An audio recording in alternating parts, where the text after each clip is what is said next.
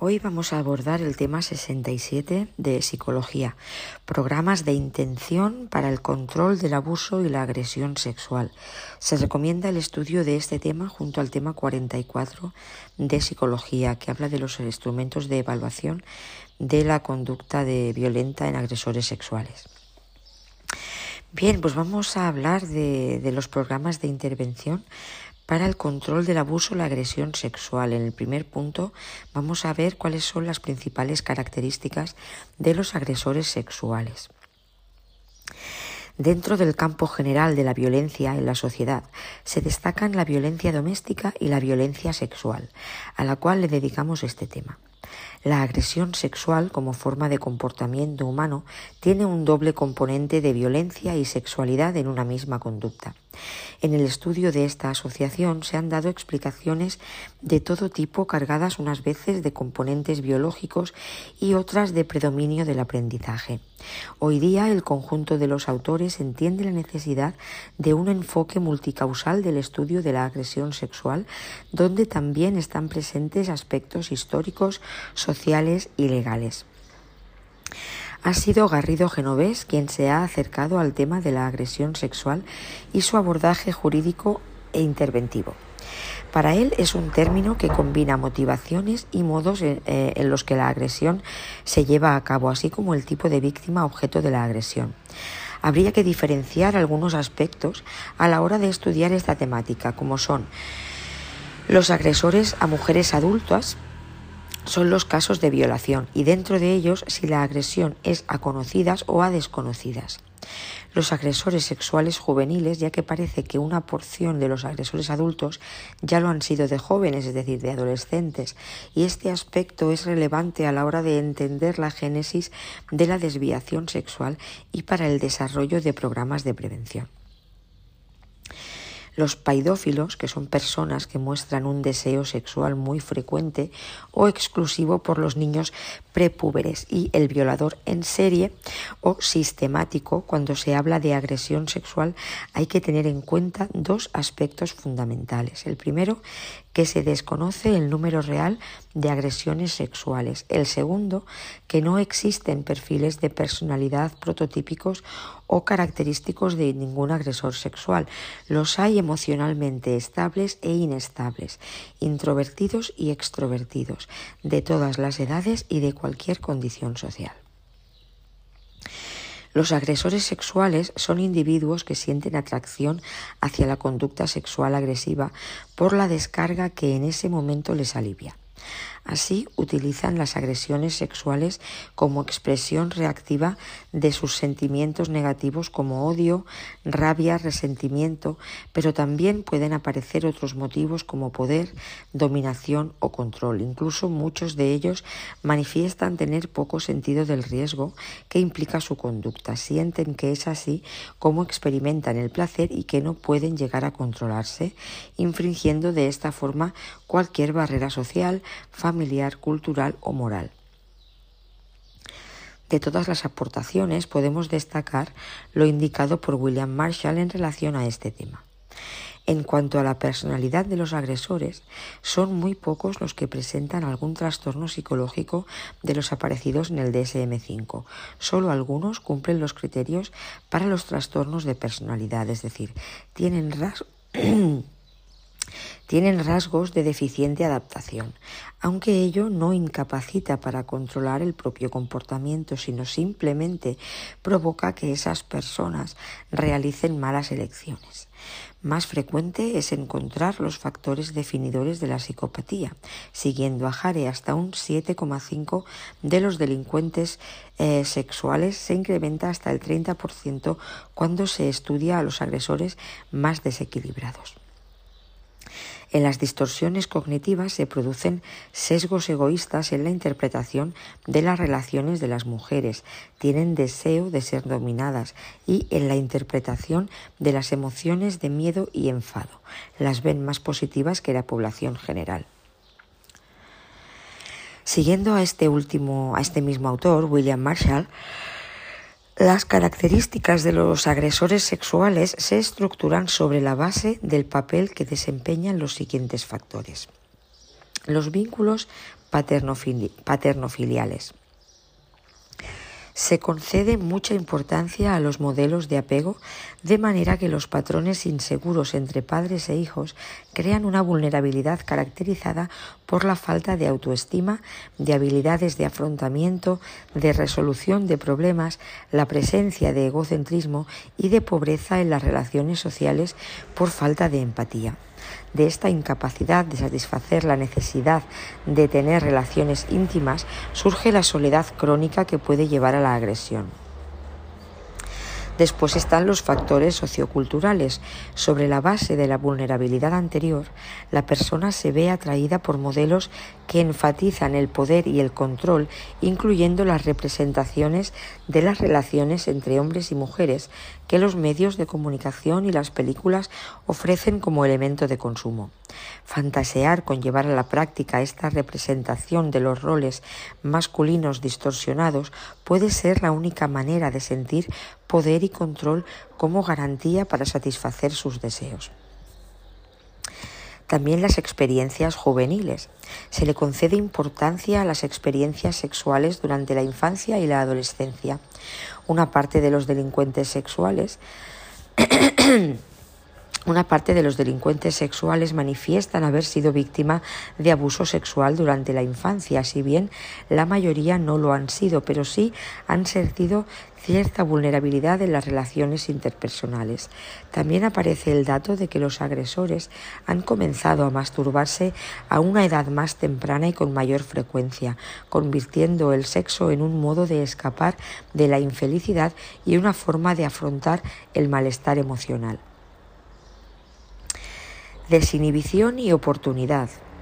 Con lo anterior hemos mostrado cómo aparece una disposición a agredir.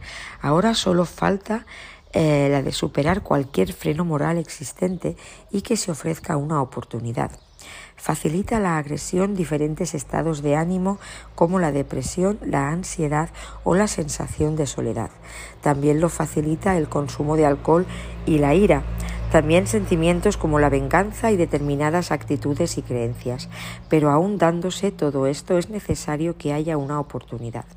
Algunas agresiones son planificadas, pero es frecuente que la primera vez se presente de manera fortuita por una conjunción de circunstancias que han confluido más que por una racional planificación de antemano.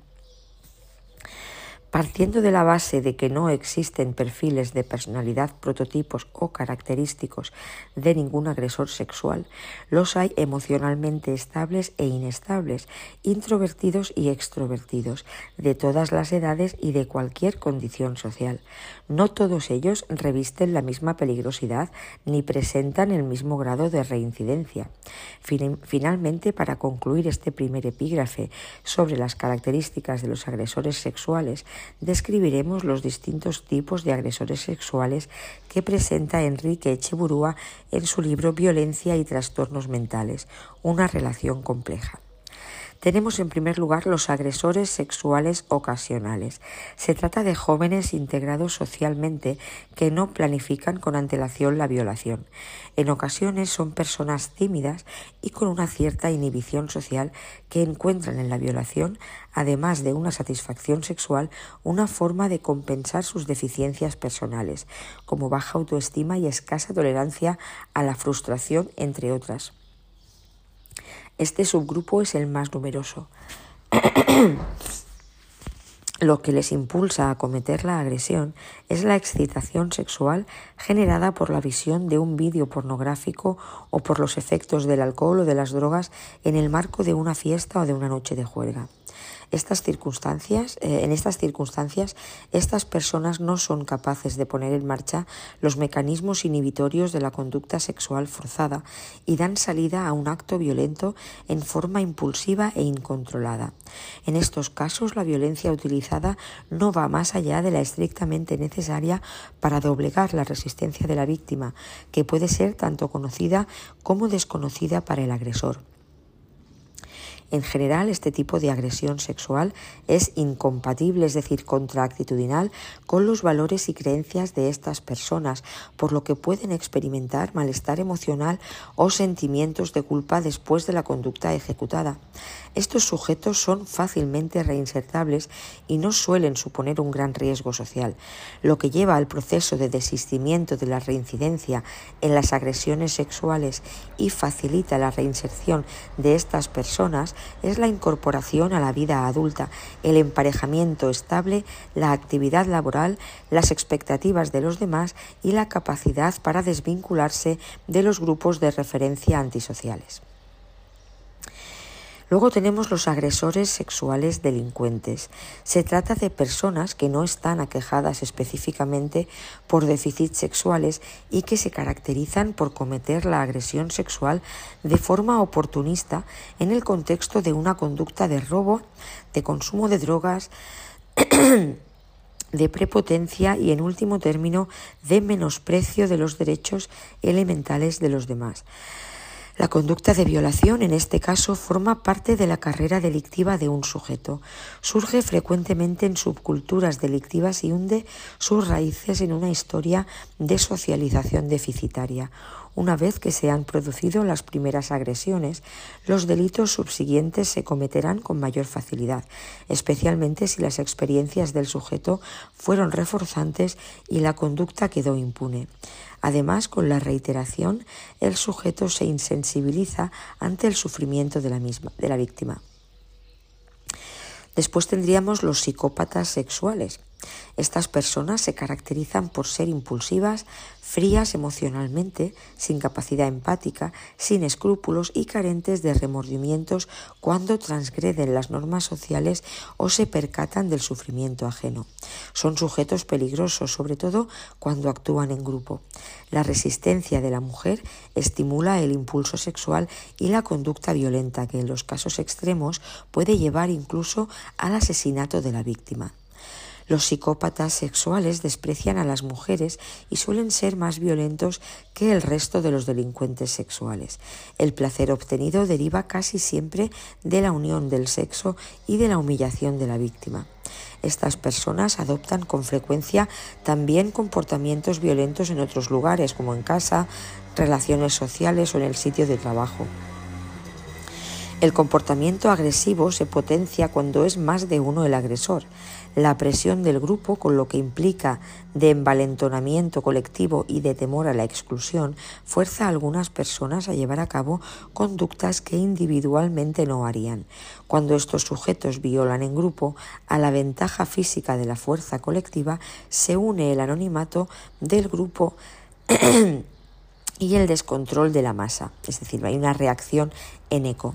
Esta actuación grupal contribuye a diluir los sentimientos de culpa. El tedio puede ser en algunos casos un factor desencadenante de la violencia.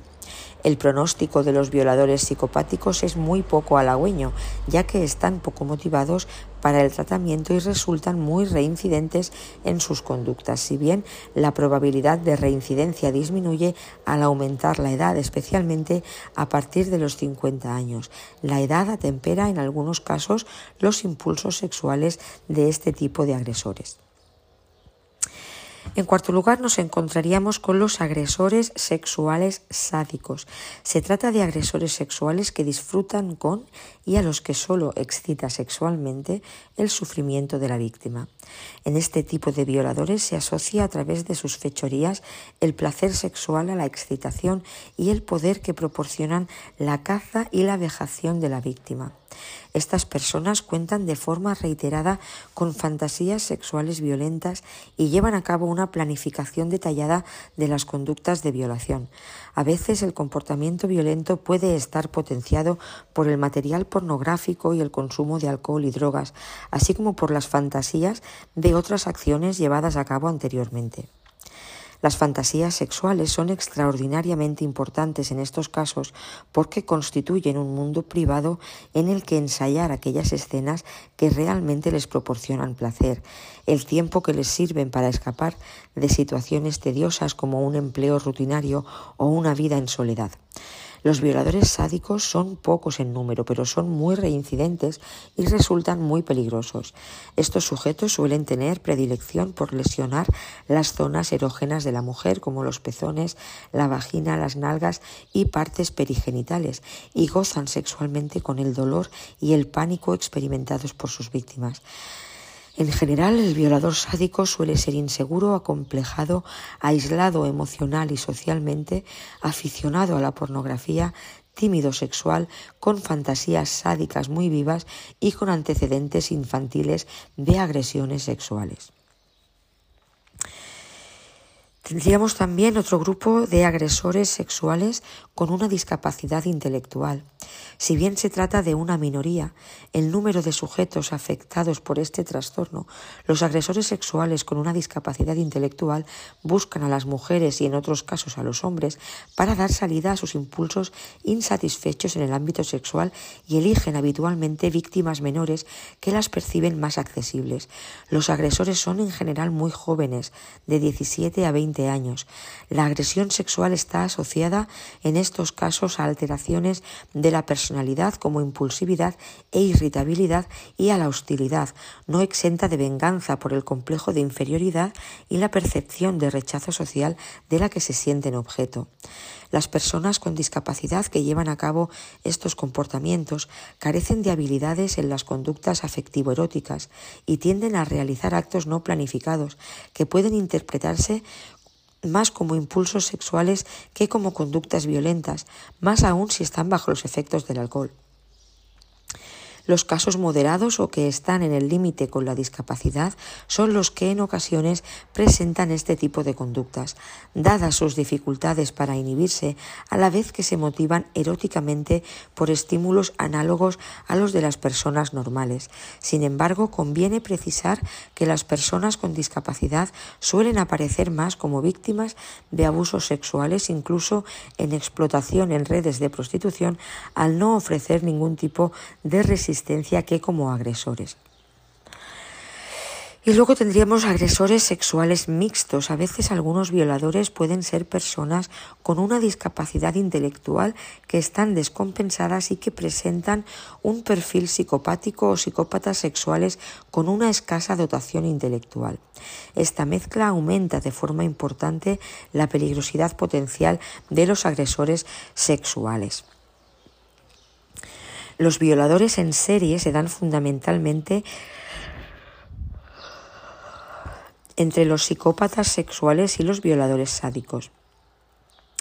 En estos casos, la violación opera como una adicción. Una vez producida la relajación momentánea tras el trofeo conseguido, surge de nuevo una tensión creciente que lleva a estos sujetos a merodear y planear nuevos ataques sexuales. Así, las nuevas violaciones aparecen en periodos de tiempo cada vez más cortos. Lo que motiva esta cadena de conductas es la excitación sexual obtenida, el valor añadido de la transgresión de una norma, la impunidad de la conducta y la insensibilidad ante el sufrimiento ajeno. Los violadores en serie pueden mostrar un narcisismo criminal que les lleva a veces a vanagloriarse de sus fechorías e incluso a atribuirse más de las que han cometido. Así, por ejemplo, uno de los mayores violadores en serie de España, ALC, el llamado violador de pirámides, con 31 años de edad en el momento de su detección, eh, de su detención, Fue juzgado en 1997 por 43 presuntas violaciones, pero terminó inculpándose de 140 agresiones sexuales. Según su testimonio, quería vengarse de las humillaciones sufridas en la adolescencia por parte de las chicas del colegio que se burlaban de su timidez y de su ascendencia social humilde. Por último, en los abusadores sexuales de menores tiene que haber una motivación específica, como obtener una gratificación sexual que no se obtiene de otra forma, una superación de las inhibiciones internas y externas que frenan la implicación sexual con un menor y unas habilidades de seducción para hacer frente a la resistencia del menor. En general, los agresores de personas adultas muestran más tendencias antisociales y más delitos de otro tipo que los abusadores de menores. Un añadido a la tipología de los agresores serían los agresores sexuales en grupo, es decir, las manadas. Estas personas actúan en grupo a modo de cacería y agreden sexualmente a una víctima menor o de más edad que se siente indefensa y a la que someten a vejaciones de toda índole. Se trata de grupos de hasta cuatro varones de 25 a 35 años, muchos con problemas de desarraigo social y en un contexto nocturno, festivo y con abuso de alcohol o drogas. Los espacios de ocio nocturno propician la sexualización de los cuerpos de las mujeres. Algunas de estas agresiones son grabadas en vídeo con los móviles, similitud con la pornografía y difundidas por las redes sociales con un componente explícito de exhibicionismo y con el deseo de mostrar un rol de masculinidad ante el grupo. Estas violaciones se potencian con las redes sociales. Hacer daño a una menor puede resultar excitante e incluso mostrarse como trofeo. Las motivaciones de estas conductas se relacionan con el consumo de pornografía machista y violenta desde edades tempranas, con el exhibicionismo propiciado por las redes sociales, con el abuso de alcohol y drogas y con la intolerancia a la frustración.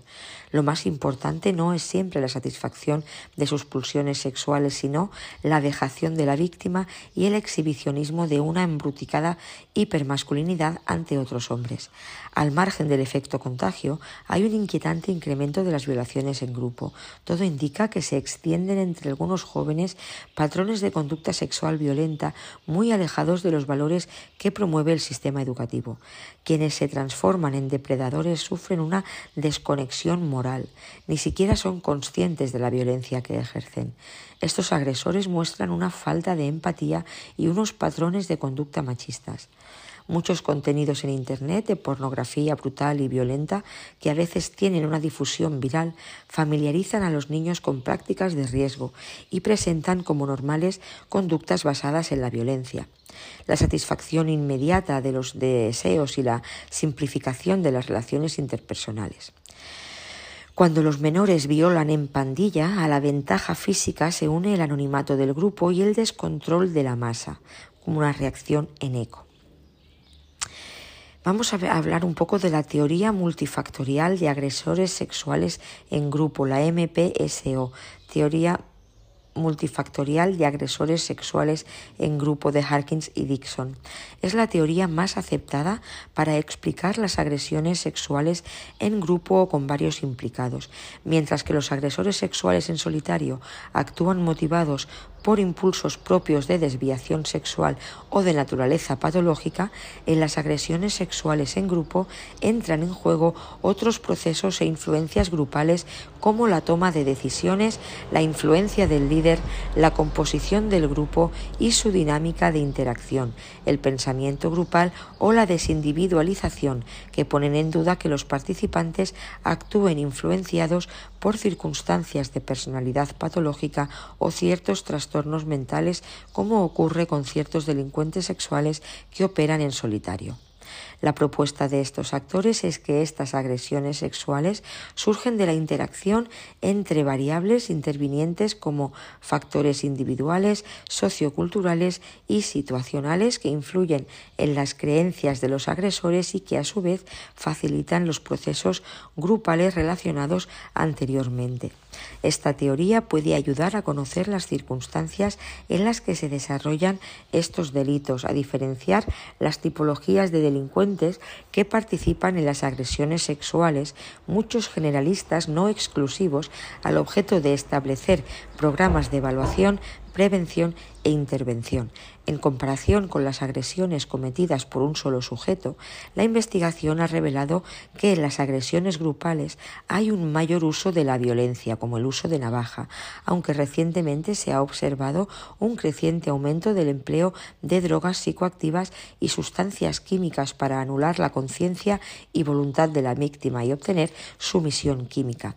Además, se da un mayor número de lesiones y de consecuencias físicas y psicológicas en las víctimas. También se constata la prevalencia de población juvenil en este tipo de delitos, ya que la media de edad se sitúa en los 24 años frente a los 29 de media de los agresores que actúan de forma individual. Se apoya la idea de que las creencias falsas, prejuicios, estereotipos negativos, mitos e ideología machista acerca de la mujer, la sexualidad y la violación elicitan los comportamientos favorables a las agresiones sexuales y a la culpabilización de la víctima dentro de escenarios de violación, bien por culpa caracteriológica que se atribuye a factores estáticos como la personalidad de la víctima o bien por culpa de comportamiento que se asigna a variables dinámicas como la forma en que responde e interactúa con la víctima aparecen como variables explicativas fundamentales para explicar las agresiones sexuales en grupo, la presión, condicionamiento del grupo y las dinámicas que se desarrollan entre sus integrantes, sobre todo a la hora de determinar el control de la víctima, cobrando especial relevancia la postura del líder, ya que suele ser la persona que atrae a la víctima, que es el primero en cometer la agresión y además sirve como instigador y modelo para los demás. Se ha evidenciado que estas agresiones apenas tienen planificación previa y responden a circunstancias que se producen en un contexto de búsqueda de diversión, fiestas o por la existencia de otro tipo de factores como la ingesta abusiva de alcohol o drogas, el uso de sustancias de sumisión química, la pornografía o la influencia de los medios de comunicación, incluidas las redes sociales. Un agresor sexual es un individuo con pocas habilidades sociales, que se siente solo aunque esté rodeado de gente, que no logra satisfacer sus necesidades emocionales y sexuales de una manera adecuada, que tiene un bajo control de sus impulsos, que posee una disposición a agredir al otro cuando se siente frustrado y que finalmente ha encontrado la oportunidad de perpetrar su agresión sexual. Para que, para que violen tienen que darse dos circunstancias. La primera es la desinhibición, es decir, la pérdida de autocontrol, y la segunda la existencia de una oportunidad, es decir, que haya una víctima accesible. La desinhibición se logra con alcohol, drogas, distorsiones cognitivas que justifican la agresión o a través de estados de ánimo como cólera, irritación o depresión. Todo tiene como objetivo buscar alivio sintiendo el placer del sexo y el dominio de la víctima. Tenemos aquí el factor 4, que es la desinhibición. Este factor se refiere a la posibilidad que los agresores sexuales no tengan internalizada las normas sociales y morales que influencian la inhibición de ciertos tipos de comportamientos por ser considerados socialmente inaceptables. Es así que dentro de este grupo se encuentran las personas con pobre control de impulsos, consumo problemático de alcohol o drogas, la vejez, ambientes altamente estresantes, dinámicas familiares disfuncionales, la atracción y uso de pornografía infantil, entre otras. Para que un delito se produzca ya solo haría falta que se rompan las últimas inhibiciones que todavía puedan retener al sujeto, ya sean internas o externas. Las inhibiciones internas pueden superarse mediante el consumo de alcohol u otras drogas, algo no infrecuente en materia de episodios delictivos sexuales de estados emocionales negativos, ya sean deprimidos o iracundos o de firmes distorsiones cognitivas justificadoras de las agresiones. Las inhibiciones o controles externos pueden quebrarse en el momento en que se presente al individuo una oportunidad delictiva favorable, por ejemplo, una niña o niño desprotegidos o en situación de vulnerabilidad, una mujer sola y bebida, etc. Además, aquellos individuos altamente motivados para el abuso o la agresión sexual buscarán y promoverán activamente las ocasiones favorables para satisfacer sus deseos. La pertenencia a un grupo puede cumplir la función de búsqueda de oportunidad para delinquir. Bien, y vistas las características y los tipos de agresores sexuales, vamos a ver ahora las técnicas de evaluación y tratamiento utilizadas en los agresores sexuales. Bien, en primer lugar vamos a ver las técnicas de evaluación para agresores sexuales. En el siglo XXI ha cobrado una relevancia especial este tipo de agresiones, ayudando a ello la multiplicación y eco que los medios de comunicación consiguen. De hecho, en España siempre ha habido casos de agresores sexuales, pero fue a raíz del caso de las niñas de Alcácer en Valencia al inicio de los 90, cuando estuvo presente en la colectividad. Algunos casos de reclusos condenados por delitos de este tipo, que al salir de permiso han cometido otro delito de las mismas características, ha hecho que el tema se retome desde la institución penitenciaria. En nuestro país es Vicente Garrido Genovés quien se ha ocupado del asunto de los agresores violentos en una ya extensa bibliografía, luego extendida a los agresores domésticos y también a los psicópatas. Para Vicente Garrido, a la hora de llevar a cabo el diagnóstico de los agresores sexuales, se explorarán cuatro áreas. La primera es la naturaleza del delito. Se trata de indagar si se cometió por desviación sexual, por explotación o dominación sobre la víctima, por falta de inhibición ante algún factor precipitante, etc. La segunda es la historia sexual del agresor. Se trata de hacer un repaso biográfico del agresor centrando la atención en sus experiencias, preferencias sexuales y conocimientos que acerca de la sexualidad tiene. La tercera área son las distorsiones cognitivas. Normalmente es habitual la racionalización del hecho delictivo, sintiéndose como víctimas en vez de como agresores, y ello es así por las distorsiones en la forma de pensar sobre la mujer, sobre sí y sobre las relaciones sociales que es necesario identificar cuáles son esas distorsiones, ya que son las que permiten al agresor trasladar sus fantasías a la acción, además de tender a perpetuar la conducta desviada. El sistema de creencias es tal que les permite abusar sin ningún sentimiento de culpa sobre mujeres o niños.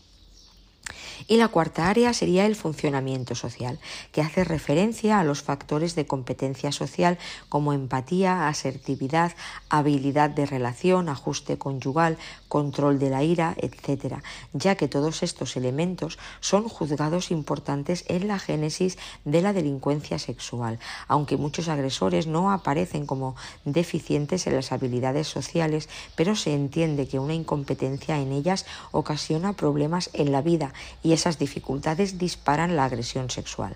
Así se evalúa el funcionamiento familiar, laboral y social en general. Groth y Loredo, por su parte, sugieren explorar las siguientes ocho áreas.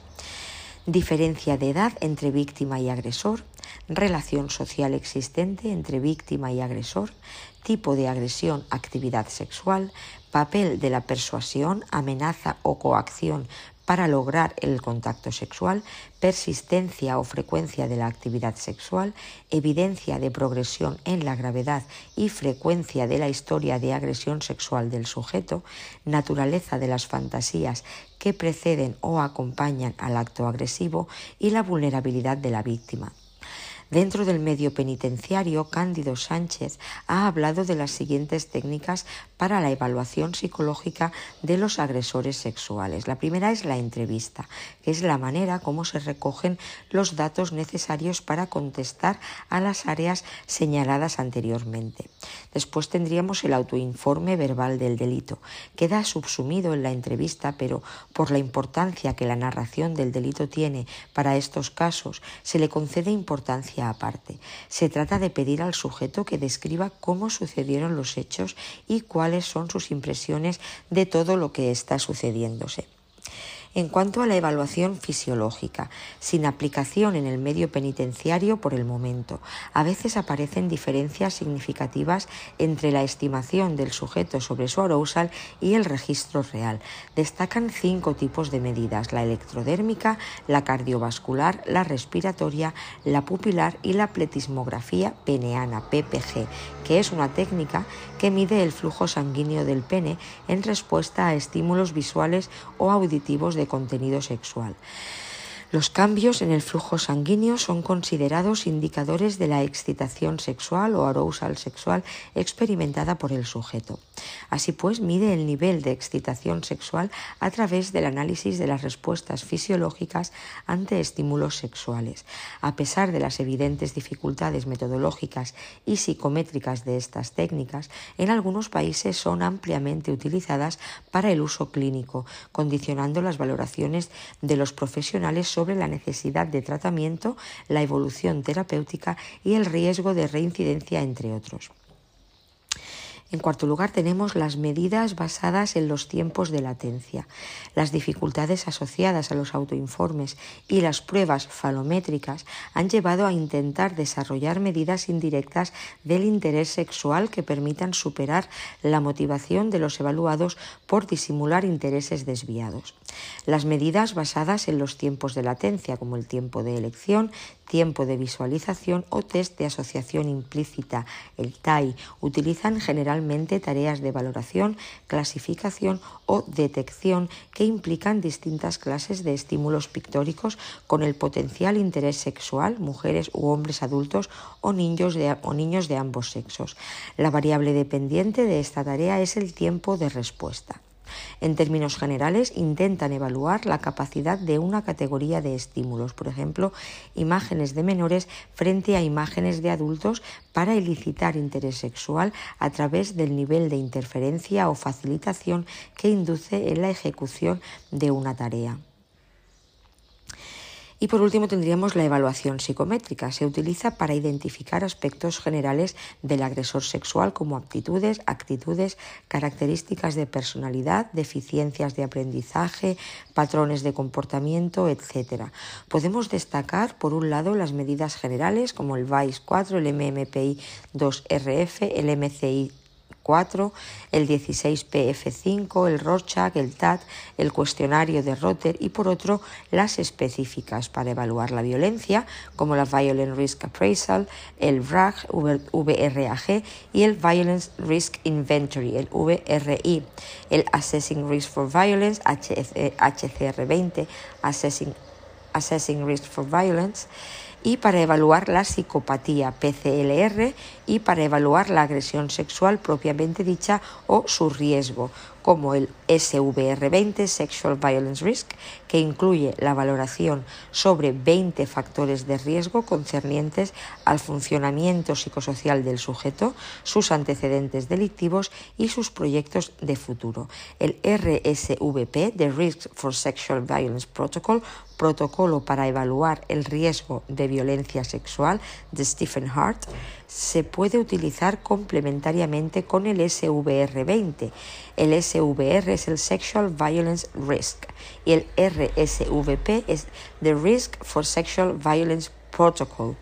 Se pueden utilizar complementariamente y existe una versión piloto de Navarro GAV, el SORAG Sex Offender Risk Appraisal, Appraisal Guide, Sex Offender Risk Appraisal Guide y el Static 2002 de Hanson que predicen el riesgo de reincidencia de pedófilos y agresores sexuales para un intervalo largo. Sorag y Static 2002 predicen el riesgo de reincidencia de pedófilos y agresores sexuales para un intervalo largo. En cuanto a instrumentos para evaluar al agresor sexual, destacan el Multiphasic Sex Inventory, MSI, Multiphasic Sex Inventory, MSI, Multiphasic Sex Inventory, MSI, el cual ha sido adaptado a la población española por el mismo Cándido Sánchez. Conviene detenerse en este instrumento creado de forma específica para evaluar a los agresores sexuales. El MSI es un cuestionario autoinformado diseñado para evaluar un amplio rango de características psicosexuales del agresor sexual. Los los autores son H. R. Nichols y Molinder, publicándose en Washington en 1984. Consta de 20 escalas y una historia sexual. Seis son escalas de validez, de las cuales una es una escala de ítems paralelos entre el MSI y el MMPI. De las otras 14 escalas, tres indican la desviación sexual, cinco se relacionan con las conductas sexuales atípicas, cuatro con la disfunción sexual, una es de conocimientos sexuales y la última proporciona información de las actitudes del sujeto hacia el tratamiento. Es una prueba de las denominadas de papel y lápiz de 300 ítems y con una fiabilidad total de 0,86, tardando en su rellenado entre 45 y 50 minutos. La escala de evaluación psicológica de agresores sexuales, la EPAS 3, se ha razonado la necesidad de que además de ponderar la reincidencia delictiva, se evalúen los procesos de cambio personal que el tratamiento intenta favorecer. Con esta finalidad se diseñó la escala de evaluación psicológica de agresores sexuales, la EPAS, para la definición de las variables de cambio terapéutico que debían ser incluidas en EPAS, se revisó ampliamente la bibliografía especializada sobre uso y agresión sexual y sobre tratamiento de delincuentes sexuales, a la vez que se tomaron en cuenta los objetivos terapéuticos de los diversos módulos o ingredientes del programa PCAS. A partir de ello se seleccionaron como indicadores de cambio y mejora terapéutica las siguientes 10 variables. La primera, la asertividad o capacidad de un sujeto para expresar sus sentimientos y deseos de forma abierta pero no agresiva. Soledad, aislamiento experimentados por el sujeto. Autoestima social o valoración razonable de uno mismo.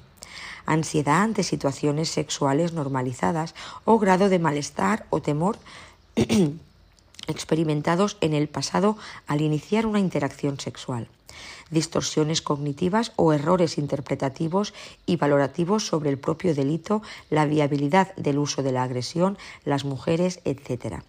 Impulsividad o tendencia a actuar de forma automática sin considerar previamente consecuencias de la propia conducta agresividad mostrada en situaciones sociales, cambio terapéutico o disposición de un sujeto para mejorar su comportamiento, alcoholismo o abuso de sustancias, empatía o capacidad del individuo para ponerse en la piel de otras personas que sufren y sentirse solidario con ellas y particularmente empatía con las propias víctimas.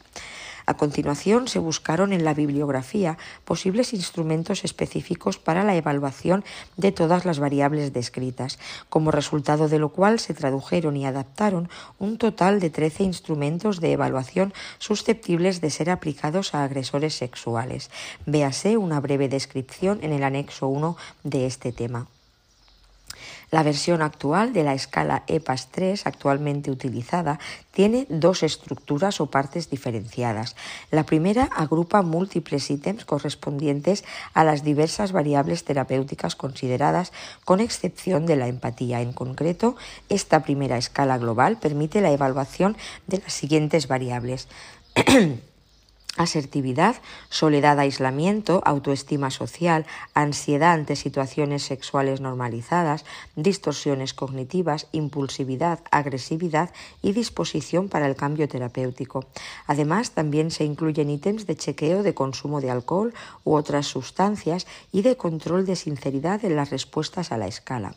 La segunda parte de este procedimiento de evaluación pondera por separado la variable empatía o capacidad de un sujeto para sentirse emocionalmente concernido por el sufrimiento de otras personas, especialmente de sus propias víctimas, de modo que tras aplicarse la escala EPAS global integrada por 117 ítems, también se administra una escala específica de evaluación de la empatía, la EPAS A, compuesta por 112 ítems, versión propia en español de CMEN de Fernández para el caso de los agresores sexuales de menores y la EPAS 5 con 118 ítems, versión propia en español de REM de Fernández y Marshall 2003 para evaluar la empatía en agresores sexuales de mujeres. La EPAS A 112 ítems para el caso de agresores sexuales de menores y la EPAS V 118 ítems para evaluar la empatía en agresores sexuales de mujeres. A partir de todo lo anterior, la EPAS permite obtener una puntuación específica en cada subescala o variable psicológica que la integra y sumando todas las subescalas una puntuación EPAS global. La puntuación directa global de la EPAS refleja la posición de cada sujeto en el conjunto de las variables terapéuticas evaluadas, asertividad, soledad, distorsiones cognitivas, autoestima social, etc. Esta puntuación global puede oscilar en un rango rango absoluto de 0 a 378 puntos para el caso de los agresores de menores y de 0 a 384 para el caso de los agresores sexuales de mujeres adultas. No obstante, para facilitar su corrección e interpretación, las puntuaciones obtenidas por los sujetos en cada subescala son ponderadas en el rango de 0 a 10 puntos y la puntuación EPAS global en un rango de 0 a 100. La corrección de los ítems y escalas de la EPAS están orientados siempre en un sentido positivo creciente. Por ello, sus puntuaciones deben ser interpretadas de modo que cuanto mayores sean, bien en el conjunto de la escala, bien en cualquiera de sus subescalas específicas, más favorable y positiva será también la posición de un sujeto en las variables terapéuticas correspondientes, de forma que si se comparan las puntuaciones obtenidas por un individuo antes y después de recibir tratamiento, una puntuación post-tratamiento más elevada indicará una mejora terapéutica o, a contrario, un decremento de los déficits y factores de riesgo delictivo. Dicho de otra manera, los incrementos de sus puntuaciones estarán sugiriendo un cambio positivo del individuo en dirección a su posible desistimiento delictivo a partir de la escala de evaluación psicológica de agresores sexuales EPAS, Redondo, Martínez Catena y Luque realizaron una primera evaluación de eficacia terapéutica del programa de tratamiento de agresores sexuales en 42 centros penitenciarios españoles. Para ello se compararon las puntuaciones obtenidas en la escala EPAS por 188 agresores sexuales, 117 de mujeres y 71 agresores de menores antes y después de recibir tratamiento. Los agresores sexuales de mujeres obtuvieron una puntuación EPAS global pretratamiento de 75,96 puntos y una puntuación post-tratamiento de 81,14 y los agresores sexuales de menores obtuvieron una puntuación EPAS global de 76,71 puntos antes de la aplicación del tratamiento y de 81,26 puntos después, sobre un valor máximo de 100. La diferencia entre ambos valores para ambos grupos es estadísticamente significativa e indica una mejora terapéutica relativa de los sujetos tras la aplicación del tratamiento. Respecto a las medidas de autoinforme para evaluar a abusadores de menores y consumidores de pornografía infantil, se han centrado fundamentalmente en el análisis de las creencias, actitudes y distorsiones cognitivas que apoyan el contacto sexual con niños. En los años 80 y 90 se diseñaron escalas relevantes para analizar a abusadores de menores. La escala de cogniciones de Abel y Becker 1984, el cuestionario de cogniciones sobre niños y sexo de Becker 1987 y el cuestionario de actitudes sexuales de Hanson 1994. Tenemos la escala Moles de Bombi 1996 que evalúa la presencia de distorsiones cognitivas en abusadores de menores, escala Molest presencia de distorsiones cognitivas en abusadores de menores. Bajo la premisa de que los consumidores de pornografía infantil pueden presentar distorsiones cognitivas diferentes a las de los abusadores de menores, una nueva corriente de investigación propone crear instrumentos complementarios nuevos, es decir, no basados en instrumentos anteriores, para evaluar a esta población. En esta línea de trabajo se encuentra la escala de creencias sobre niños, Internet y sexo de Kettlebrook y Meridian, que evalúa distorsiones cognitivas en consumidores de pornografía infantil. La escala revisada de cribado para intereses pedófilos, la SSIP2 de SETO 2015, que evalúa el interés sexual hacia menores. Este instrumento no es propiamente un autoinforme, sino una escala de cribado heteroaplicada. La escala está compuesta por cinco ítems. Tener una vida masculina, puntúa 2, tener múltiples víctimas infantiles, 1, tener una víctima infantil por debajo de los 12 años, un punto, tener víctimas infantiles extrafamiliares, otro punto, y finalmente el último ítem añadido en su versión de 2015, el uso de pornografía infantil. Está también la escala de sexo con niños, la SWCH de Mann 2007, que evalúa creencias que justifican el sexo con niños. La escala de sexo con niños SWCH. La escala de interés en el abuso infantil ICMS de Gannon y O'Connor 2011 evalúa el interés en el abuso infantil. Escala de identificación con niños revisada. La CIS-R de Wilson evalúa la identificación emocional con niños. Tenemos luego el cuestionario de actitudes y comportamientos relacionados con Internet, el IBAC, IBAQ, de O'Brien y Webster 2007, que evalúa de forma separada los aspectos cognitivos y comportamentales relativos al consumo de imágenes abusivas de menores en Internet. Y también tenemos el inventario de actividades relacionadas con niños y sexo, el C y CIA de Howitt y Sheldon 2007, Inventario de actividades relacionadas con niños y sexo, Children Sex Activity. Evalúa las distorsiones cognitivas de abusadores de menores y consumidores de pornografía infantil. Recientemente las escalas IBAC, CIS, R, SWCH y ICMS se han incorporado al protocolo de evaluación para el tratamiento psicológico de hombres condenados a una medida penal alternativa por este tipo de delitos en España, en concreto al programa Fuera de la Red, que supone una propuesta terapéutica para condenados por delitos de pornografía infantil en la, en la red, adaptada al contexto cultural español y a la realidad de los servicios de gestión de penas y medidas alternativas. Bien, pues vamos a ver ahora las técnicas de tratamiento para, para agresores sexuales.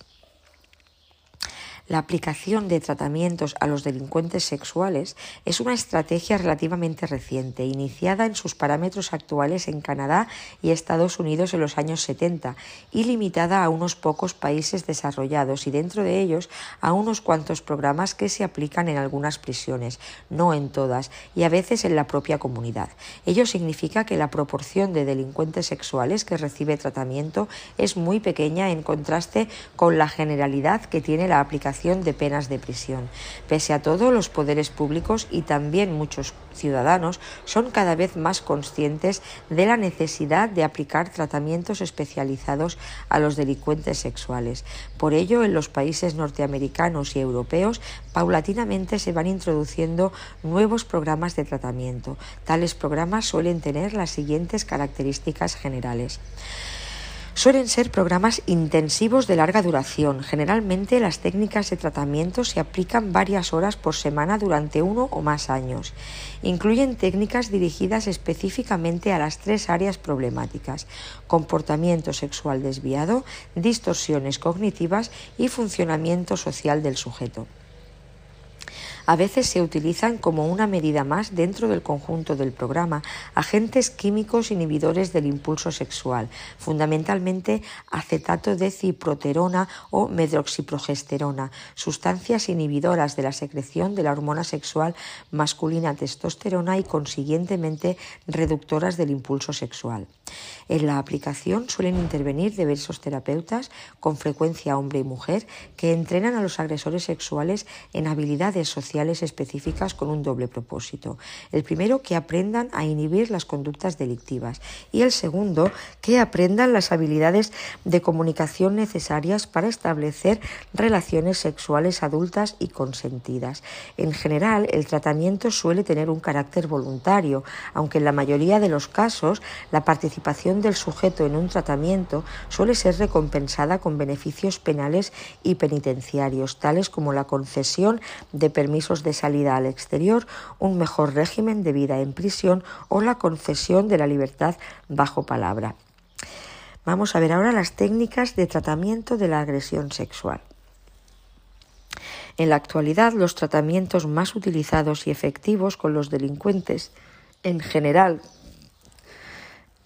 con los delincuentes sexuales y con los delincuentes sexuales en particular son los de orientación cognitivo-conductual. Sin embargo, existen también otra serie de modelos y técnicas de tratamiento que a veces se aplican o se han aplicado, ya sea aisladamente o en combinaciones diversas. Se presentan ahora brevemente tales técnicas. Berlín 2000, Redondo, Sánchez Meca y Garrido, Stone, Wood, Grossman y Fichtner. Mm, vale. Psicoterapia. La psicoterapia más clásica, generalmente de orientación psicoanalítica, interpreta la desviación sexual como un síntoma de otras problemáticas subyacentes y de las cuales el individuo no tiene plena conciencia. Como resultado de ello, el propósito de la psicoterapia es facilitar que el sujeto se haga consciente de estas patologías y de ese modo sea más fácil que pueda controlar su comportamiento inaceptable. Existe escasísima evidencia empírica sobre la capacidad que la psicoterapia puede tener de manera aislada para controlar el comportamiento sexual desviado. Algo más prometedor puede resultar este enfoque terapéutico cuando se aplica en formato de grupo, ya que entonces el grupo puede ayudar al sujeto a confrontar y replantear sus creencias erróneas sobre sus delitos y su estilo de vida. Tenemos también la terapia de conducta clásica. Las teorías psicológicas del aprendizaje consideran que los delincuentes sexuales han aprendido a partir de sus particulares experiencias, por ejemplo, al haber sido víctimas de abuso en la infancia, a sentir determinadas emociones y deseos sexuales, por ejemplo, hacia los niños y a conducirse de determinada manera mediante el abuso o la agresión. Estas orientaciones afectivas y de la conducta se mantienen debido a sucesivos procesos de condicionamiento estimular de recompensa de ciertos comportamientos y de imitación de modelos. La terapia de conducta intenta revertir tales condicionamientos y establecer mediante los mismos mecanismos del aprendizaje, otros nuevos que impliquen afectos y conductas sexuales legalmente permitidos. Entre los procedimientos conductuales más clásicos se encuentran las terapias aversivas en las cuales, con la finalidad de recondicionar la excitación sexual del sujeto, sus fantasías sexuales desviadas e imágenes que promueven tales fantasías y sus estados de excitación, tales situaciones y estímulos se aparean a condicionamiento clásico o son seguidos de condicionamiento operante estímulos aversivos, tales como pequeñas descargas eléctricas u olores desagradables. También se han empleado técnicas de saciación verbal. El sujeto debe verbalizar sus fantasías desviadas durante un tiempo prolongado, de manera que, como resultado de la repetición forzada, acaben resultando incómodas y cargantes. Recondicionamiento masturbatorio que incluye recondicionamiento orgásmico, hasta que el individuo logra excitación y orgasmo mediante la masturbación, utilizando fantasías no desviadas y saciación masturbatoria, a partir de la intensiva imaginación de fantasías desviadas y práctica de la masturbación durante el periodo refractario de 30 a 60 minutos que sigue al orgasmo, lo que hace que las fantasías y el proceso masturbatorio asociado a ellas resulten fatigantes y sexualmente improductivos. Desensibilización sistemática por aproximaciones sucesivas para reducir la ansiedad social del sujeto y facilitar de este modo sus contactos sexuales normalizados o bien con la finalidad de, apareando en la imaginación estímulos sexuales desviados con relajación, reducir el poder excitatorio de tales estímulos y sensibilización encubierta, en que se asocian en la imaginación los pensamientos y fantasías desviados con consecuencias que al sujeto le resultan muy desagradables. Está también la cirugía. El impulso sexual de los varones guarda una estrecha relación con las secreciones de testosterona. Es evidente que el impulso sexual de los varones no es per se el causante de que algunos de ellos utilicen para satisfacerlo la agresión o el abuso sexual. La inmensa mayoría de los varones sexualmente motivados emprenden comportamientos sexuales aceptables para satisfacer su impulso sexual. Por tanto, la explicación de la violación y el abuso es otra que el mero deseo sexual. Con todo, cuando un varón es violador o agresor sexual de menores, una alternativa para controlar su conducta puede consistir en reducir directamente su impulso sexual, disminuyendo para ello sus secreciones de testosterona.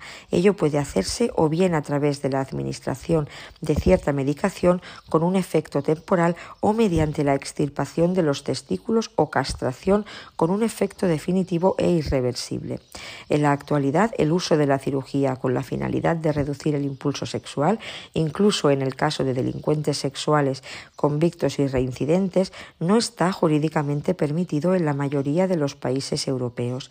Sin embargo, durante las pasadas décadas, en algunos países europeos y también en Norteamérica, se utilizó este método con cientos de delincuentes.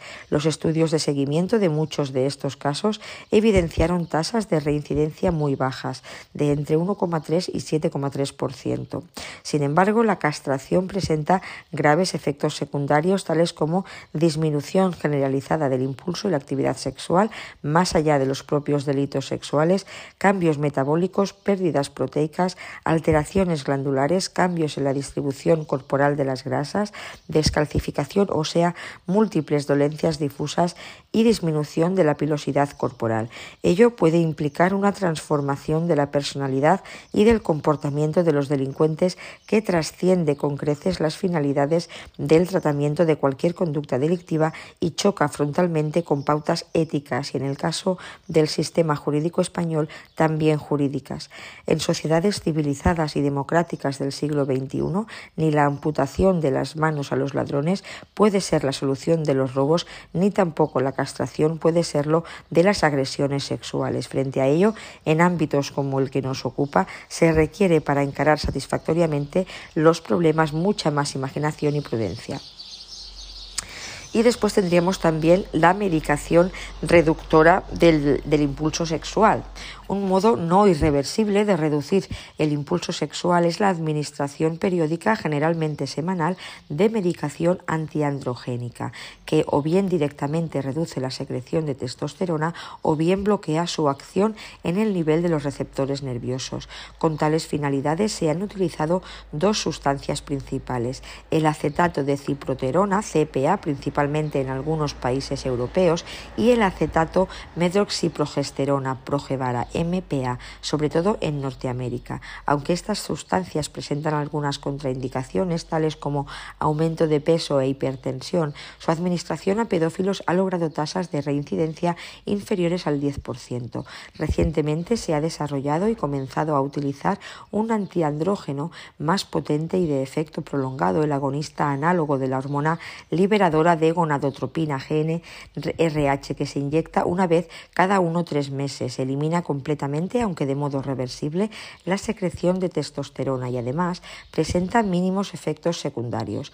Rosler y Withholm 2000 consideran que esta medicación resulta efectiva para controlar específicas parafilias, es decir, logrando reducir tanto las fantasías sexuales desviadas como el nivel de impulso y las propias conductas, y constituye por ello una terapéutica prometedora para el futuro tratamiento de los delincuentes sexuales.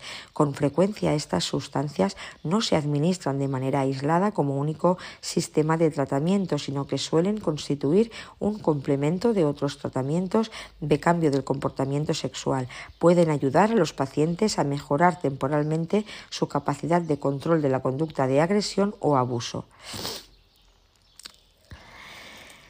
Vamos a ver el tratamiento cognitivo-conductual. Las primeras aproximaciones conductuales o de orientación conductual al tratamiento de los delincuentes sexuales se remontan a finales del siglo XIX y han reaparecido intermitentemente en la bibliografía científica hasta finales de los años 60 y principios de los 70, en que surgieron las modernas modalidades de este tipo de tratamientos. Marshall, Anderson y Fernández, 1999. Pese a todo, los programas utilizados en los 60 y principios de los 70 tenían una concepción muy limitada y se dirigían en esencia, según se ha comentado, a intentar normalizar las preferencias sexuales de los sujetos. Estos primeros acercamientos partían de la idea de que la motivación sexual era el origen básico de estos delitos y que las preferencias sexuales del delincuente se circunscribían exclusivamente a aquellos actos desviados que llevaba a cabo de manera persistente. Marshall 1971 cuestionó este planteamiento simplista y sugirió que si deseamos que los delincuentes sexuales cambien de comportamiento y orienten sus preferencias hacia interacciones sexuales con adultos que consienten en la relación, lo mejor que podemos hacer es entrenarles en aquellas habilidades que son necesarias para que puedan lograr tal objetivo. En consecuencia, Marshall sugirió que el tratamiento debía incluir la enseñanza a los sujetos de habilidades sociales y de interacción.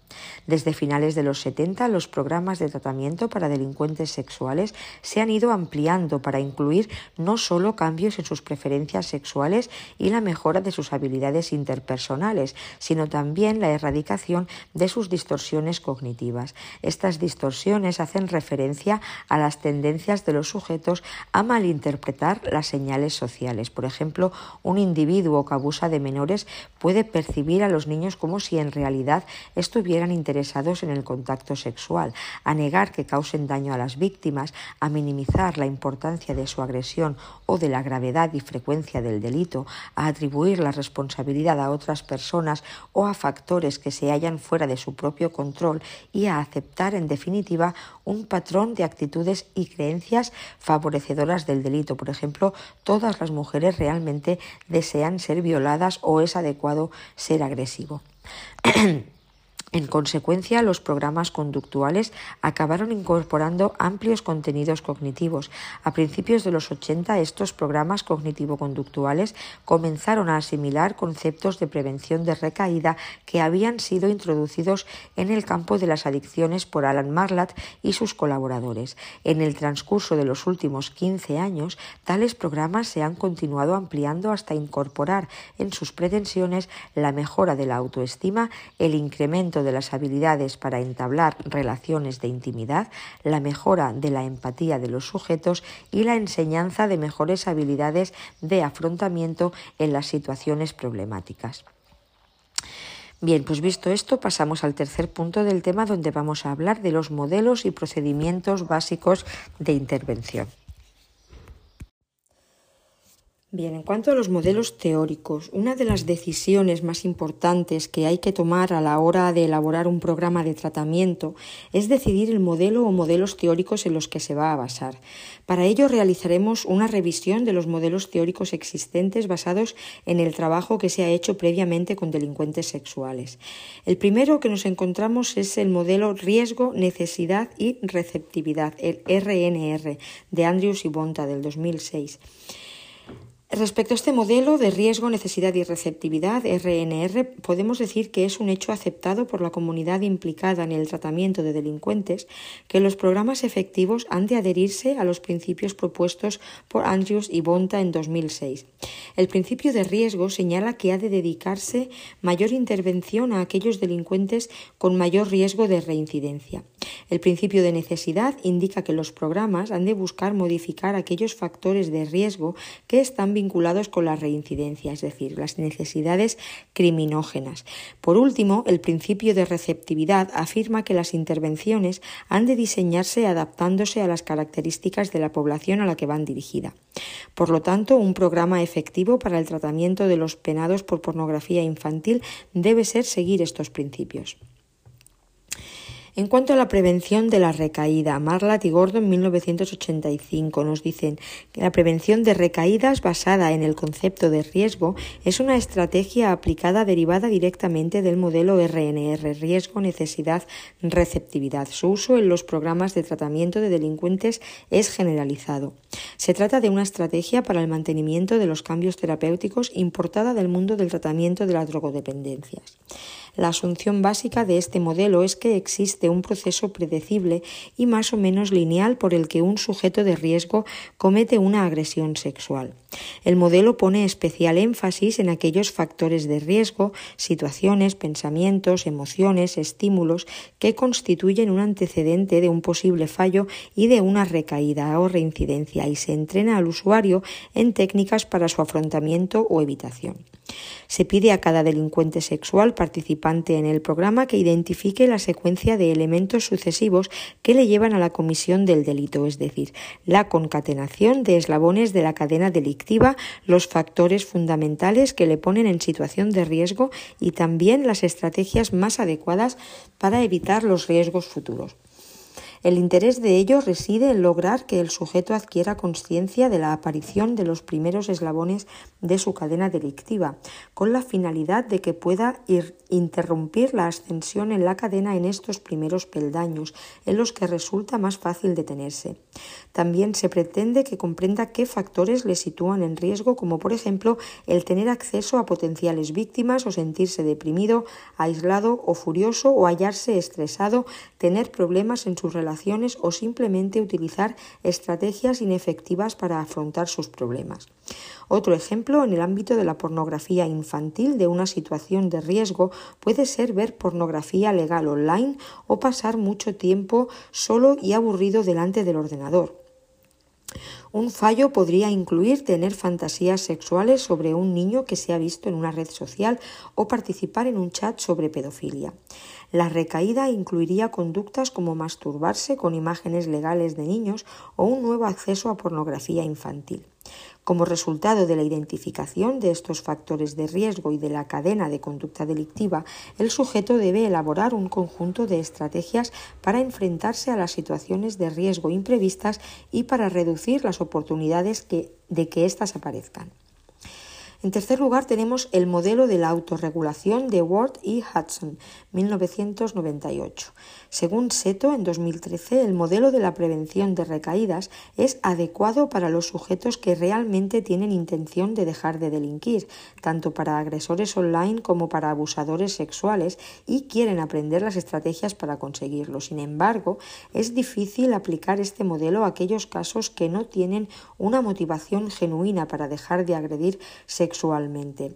El modelo de la autorregulación intentaría dar respuesta a esos casos. La teoría de la explica el comportamiento humano como una conducta orientada hacia un objetivo. Esta teoría otorga a los objetivos un rol central en la guía, planificación, control y modificación del comportamiento.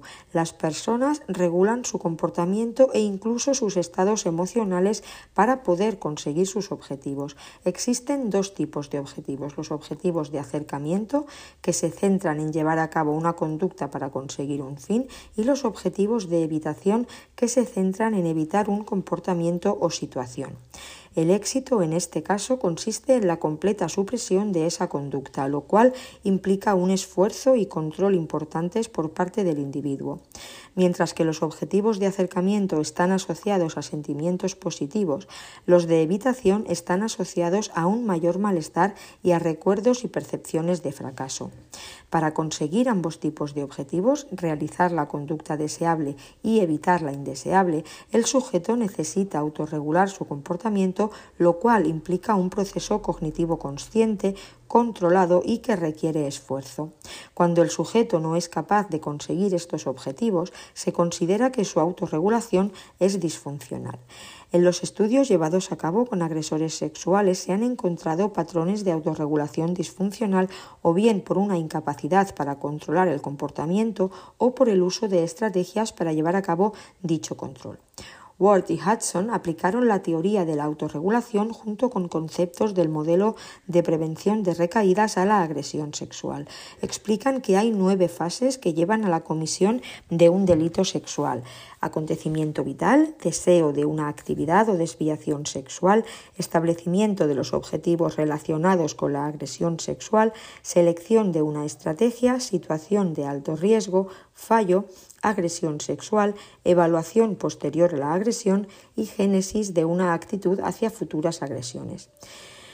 El modelo identifica también cuatro posibles caminos que pueden llevar a la agresión en función de los objetivos que se marque el sujeto y en función de las estrategias de autorregulación que ponga en marcha. Tenemos estos cuatro posibles caminos. El primero es el evitativo pasivo.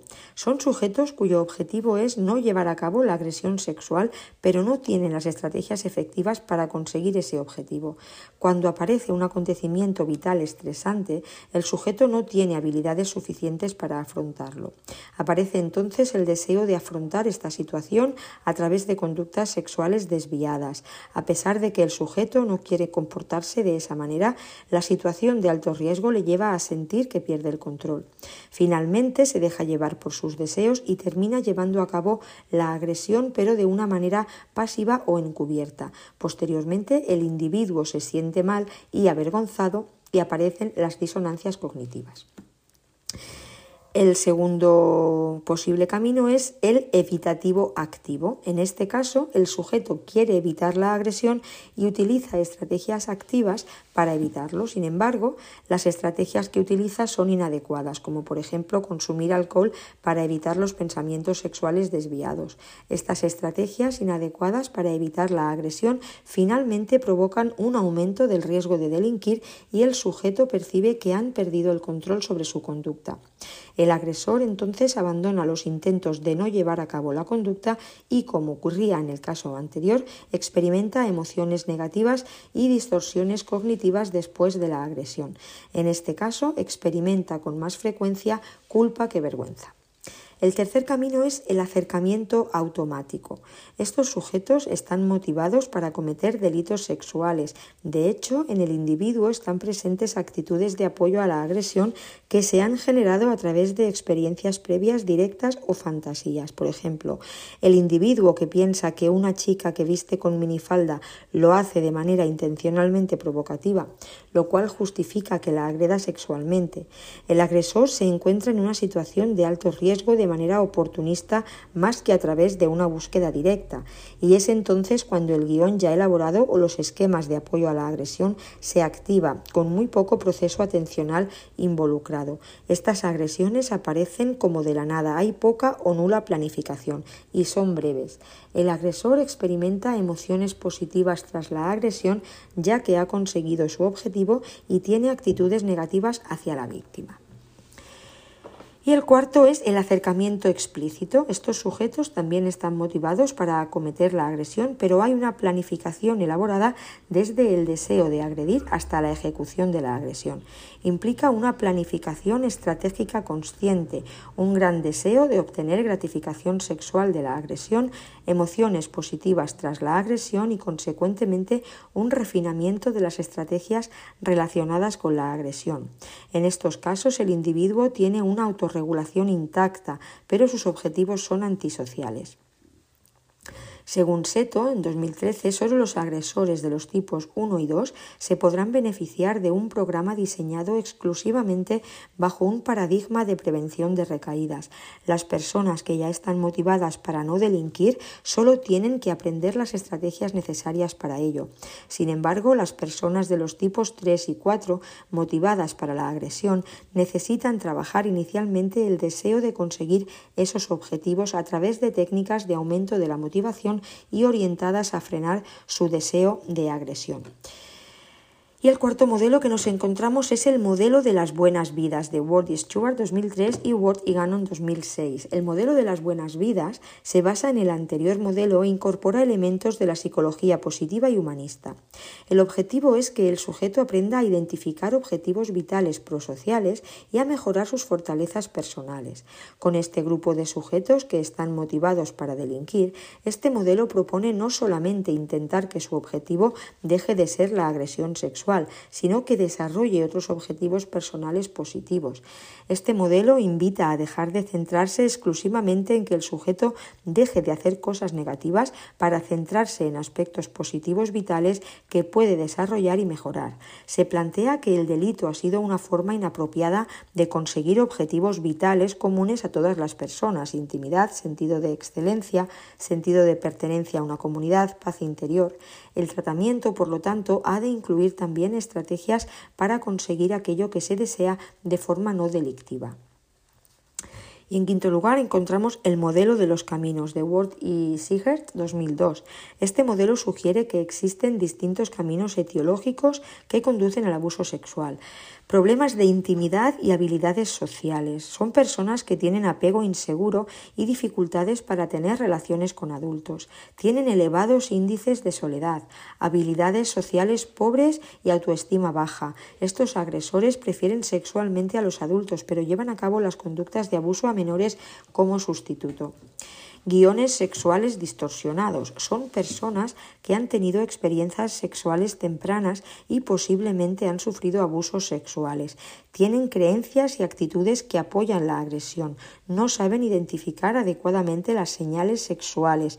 Son sensibles al rechazo y tienen baja autoestima.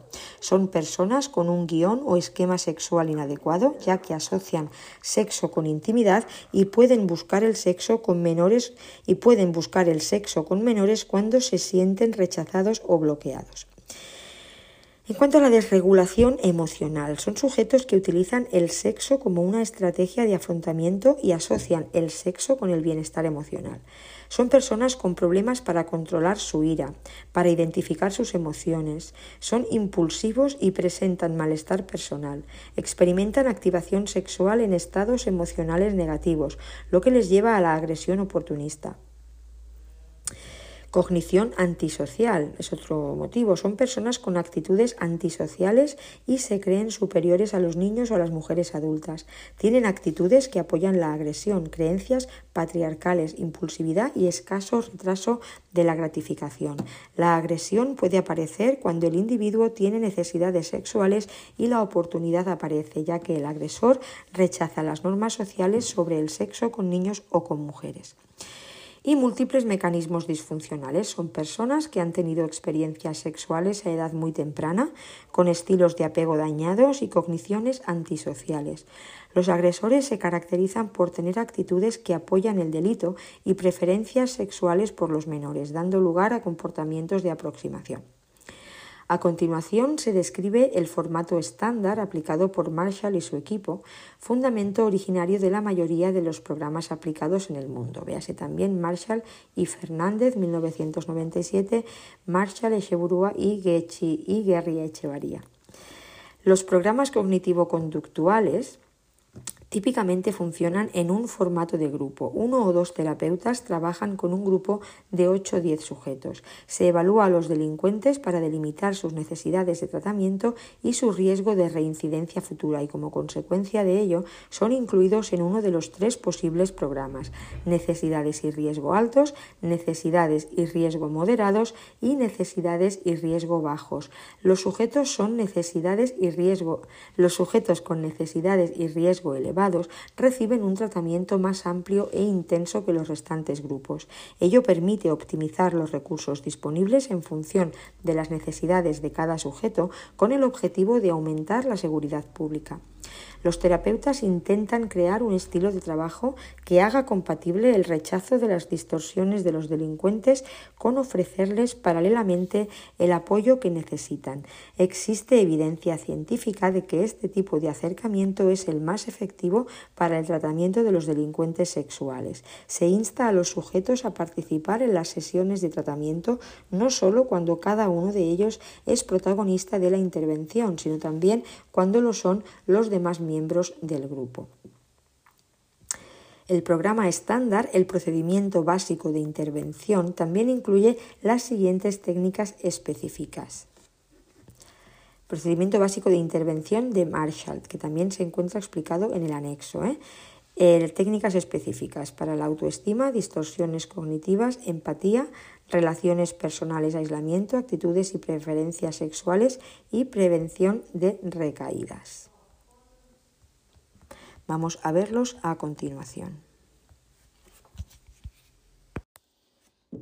Bien, el programa estándar incluye las siguientes técnicas específicas. Autoestima.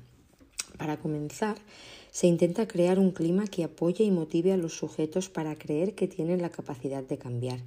Además, se pretende que los delincuentes sexuales mejoren su nivel educativo y sus habilidades laborales, la amplitud de sus actividades sociales y su propia apariencia externa.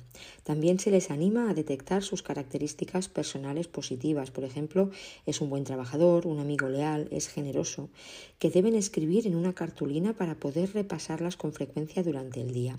Hemos comprobado que estos procedimientos mejoran la autoestima, lo que a su vez aumenta las posibilidades de cambio en los restantes componentes del programa. En cuanto a las distorsiones cognitivas, aquí existen dos etapas sucesivas. En la primera, cada sujeto describe el delito desde su propia perspectiva y se cuestionan los detalles que va dando en esta descripción.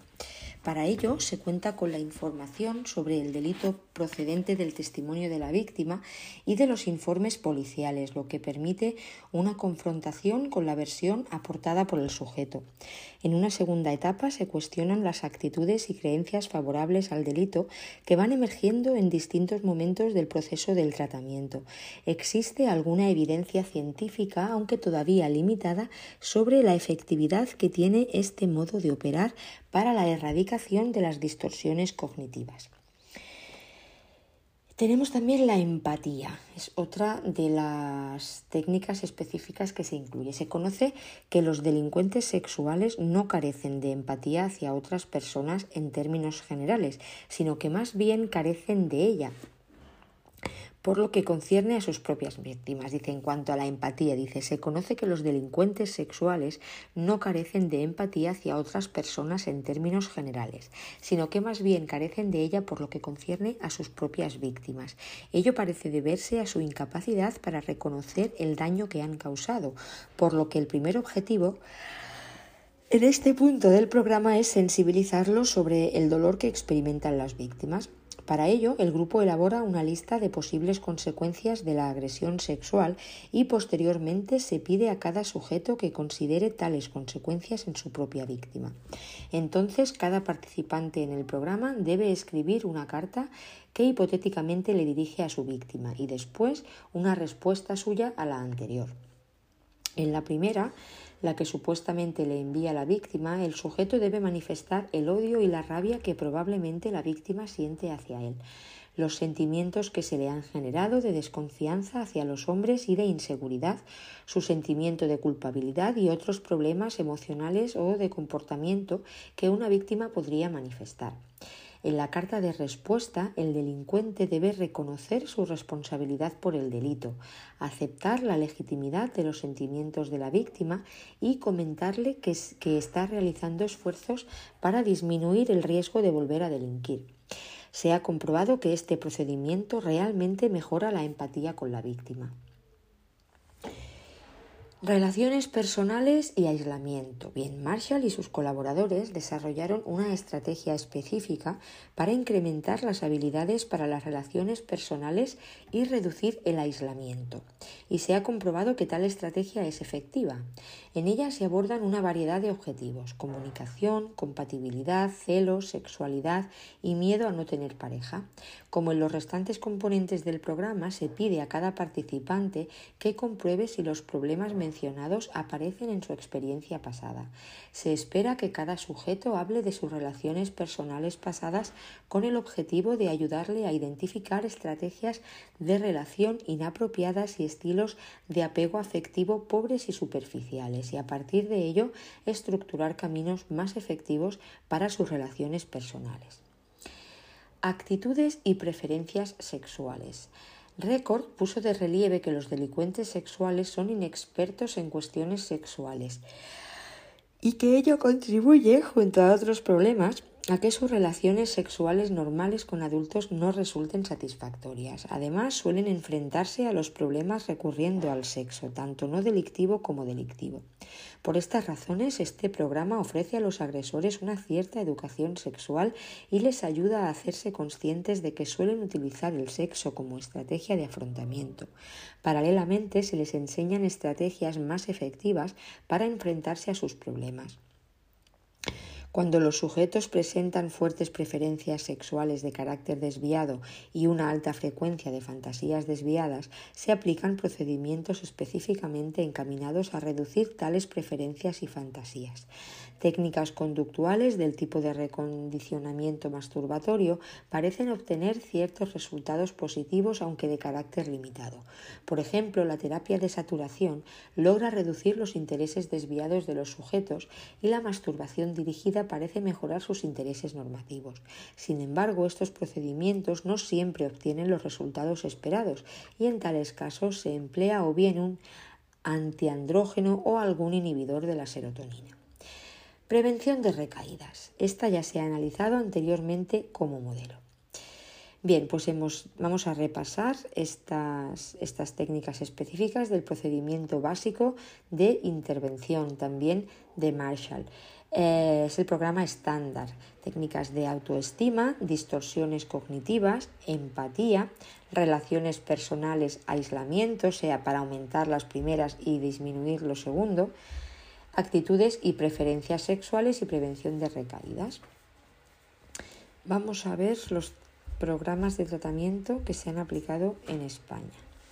Aunque también se realizan algunos tratamientos de agresores sexuales en la comunidad, como veremos más adelante, la mayoría de los programas en este campo se desarrollan en España en las prisiones. Tanto la legislación española como las normas internacionales instan a la Administración penitenciaria a aplicar programas con delincuentes violentos y sexuales y a tomar las medidas de control necesarias para facilitar su reintegración social y evitar su reincidencia. Aparte de las referencias genéricas, tanto de las reglas penitenciarias europeas como de las leyes positivas españolas, la Constitución española, la ley penitenciaria, el Código Penal y el Reglamento Penitenciario, sobre la necesidad de orientar la actividad penitenciaria mediante el tratamiento hacia la reeducación y reinserción social de los internos, el artículo 116.4 del Reglamento Penitenciario de 1996 establece de manera concreta lo siguiente. La Administración penitenciaria podrá realizar programas específicos de tratamiento para internos condenados por delitos contra la actividad sexual de acuerdo con su diagnóstico previo. El seguimiento de estos programas será siempre voluntario. Recientemente, a través de su disposición final tercera, la Ley Orgánica 2-2021 de 4 de junio de protección integral a la infancia y a la adolescencia frente a la violencia, se añade un nuevo artículo, el 66 bis, a la LOGP en el apartado primero. Establece programas específicos para las personas internas condenadas por delitos relacionados con la violencia sobre la infancia y la adolescencia, menores de 18 años. Para evitar su reincidencia, aquí se incluye también la violencia sexual, la pornografía infantil, la prostitución, el acoso sexual o el ciberacoso. Asimismo, en su apartado segundo se regula que las juntas de tratamiento valorarán en las progresiones de grado, concesión de permisos y concesión de la libertad condicional el seguimiento y aprovechamiento de dichos programas específicos por parte de las personas internas a que se refiere el apartado anterior. Estamos hablando del artículo 116.4 del reglamento. Y hemos dicho eh, también la Ley Orgánica 2 2021 añade el artículo 66 bis a la LGP. De esto estábamos hablando ahora el último. Muchos de los programas de tratamiento que se aplican internacionalmente con los agresores sexuales tienen su fundamento en el tratamiento pionero que desarrollaron en Canadá Marshall y sus colaboradores. La mayoría de estos programas tienen una orientación cognitivo-conductual, principalmente sustentada en el modelo terapéutico riesgo-necesidad-responsividad. En este modelo se establecen tres principios básicos para el tratamiento de los delincuentes. El principio de riesgo, que prevé una evaluación inicial del nivel de riesgo de cada participante con la finalidad de modular la intensidad del programa, de manera que los delincuentes sexuales de mayor riesgo deben recibir intervenciones más intensivas. El principio de necesidad, que prescribe que la intervención terapéutica debe dirigirse a disminuir los factores de riesgo dinámicos de los participantes, que son denominados aquí necesidades criminógenas, es decir, factores directamente relacionados con el delito y por ello requeridos de intervención. Andrews ha ejemplificado las implicaciones del principio de necesidad de la siguiente manera. Si la reincidencia está reflejando la existencia de pensamiento o actitudes antisociales, no hay que ocuparse de la autoestima, sino del contenido del pensamiento antisocial el principio de responsividad o de capacidad de respuesta, que prescribe que el tratamiento debe poderse adaptar a los casos del modo más conveniente, en función de las peculiaridades y la respuesta de los sujetos. Dicho de otro modo, cuando así sea necesario, el tratamiento debe individualizarse ajustándose a las capacidades de los delincuentes sexuales, sus estilos de aprendizaje, sus ritmos personales, sus intereses y preferencias y sobre todo a su nivel de motivación, de mejora o estadio de cambio terapéutico. El principio de discrecionalidad, en base al cual, en determinados casos, los profesionales encargados de llevar a cabo la intervención pueden adoptar soluciones particulares fuera de los procedimientos estandarizados en los manuales o guías de tratamiento, en el sentido de adaptar a nuestras necesidades un programa previamente existente, pero efectuando los cambios y ajustes que se requieran, por ejemplo, reduciendo o ampliando el número de sesiones, incluyendo algún nuevo ingrediente terapéutico, etc. El principio de integridad de la evaluación del programa, que significa que el programa se lleva a cabo en la práctica como se había concebido en la teoría y en su diseño para que sea realmente efectivo, es decir, evaluación de la implementación. Este principio prescribe que para garantizar la integridad de la aplicación del tratamiento y lograr su máximo rendimiento, se supervise técnicamente tanto el uso apropiado de la evaluación como de la aplicación de los principios de riesgo, necesidad, responsabilidad. Ejemplos de programas de tratamiento con agresores sexuales basados en este modelo de intervención son en Canadá el Programa Nacional para Delincuentes Sexuales y el Programa TUPING en Gran Bretaña, el Programa de Tratamiento de Agresores Sexuales SOTP, el Programa para Delincuentes Sexuales de Northumbria NSOGP y el Programa de Tratamiento de Delincuentes Sexuales de Internet, el ISOTP, o en Dinamarca el Programa ROSE. De modo análogo al desarrollo internacional aludido, en España también se aplican en las prisiones desde 1996 tratamientos con los agresores sexuales encarcelados. Para ello se utiliza un programa que en origen fue denominado Programa para el Control de la Agresión Sexual, PCAS, el cual ha sido objeto de diversas revisiones y actualizaciones posteriores. Este programa toma como base los modelos conceptuales siguientes el modelo explicativo de la delincuencia sexual postulado por Marshall y Barbary que analiza la agresión sexual a partir de siete grupos de factores que pueden contribuir a su origen y mantenimiento. De ahí la importancia de que también sean tenidos en cuenta en el marco del tratamiento elementos biológicos facilitadores de la agresión, fracaso de los sujetos en el proceso de inhibición de la conducta antisocial, actitudes socioculturales favorecedoras, exposición de los individuos a pornografía, circunstancias o situaciones próximas susceptibles de estimular el delito, distorsiones cognitivas y justificadoras y posibles oportunidades criminales. El modelo de estilo de vida criminal de Walters, que postula que la conducta delictiva es el resultado de las condiciones a las que el individuo se haya expuesto, de las elecciones que hace en su vida y de las cogniciones mediante las que sustenta y justifica sus delitos, y el modelo de prevención de recaídas de Pithers, que se enfoca en aquellos factores susceptibles de incrementar el riesgo de reincidencia con la finalidad de enseñar a los sujetos a anticiparlos y afrontarlos con eficacia. El programa de control de la agresión sexual fue diseñado inicialmente por Garrido y Beneito, con el objetivo de intervenir sobre las necesidades terapéuticas específicas de los delincuentes sexuales encarcelados. Este programa se dirige a todas aquellas personas condenadas por un delito de naturaleza sexual, lo que incluye generalmente delitos de abuso y agresión sexual, pero también casos de, exhibicionismo y pornografía infantil. Sus objetivos principales son los siguientes. Mejorar sus posibilidades de reinserción y de no reincidencia en el delito. Capacitar a los participantes para poder mantener relaciones sexuales adecuadas y libres de violencia. Favorecer un análisis más realista y responsable de sus actividades delictivas pasadas, con la finalidad de que puedan prevenirlas en el futuro. Este programa se divide en la versión aplicada en la actualidad en 12 módulos o ingredientes terapéuticos, agrupados en dos grandes bloques que constituyen fases diferenciadas en el tratamiento.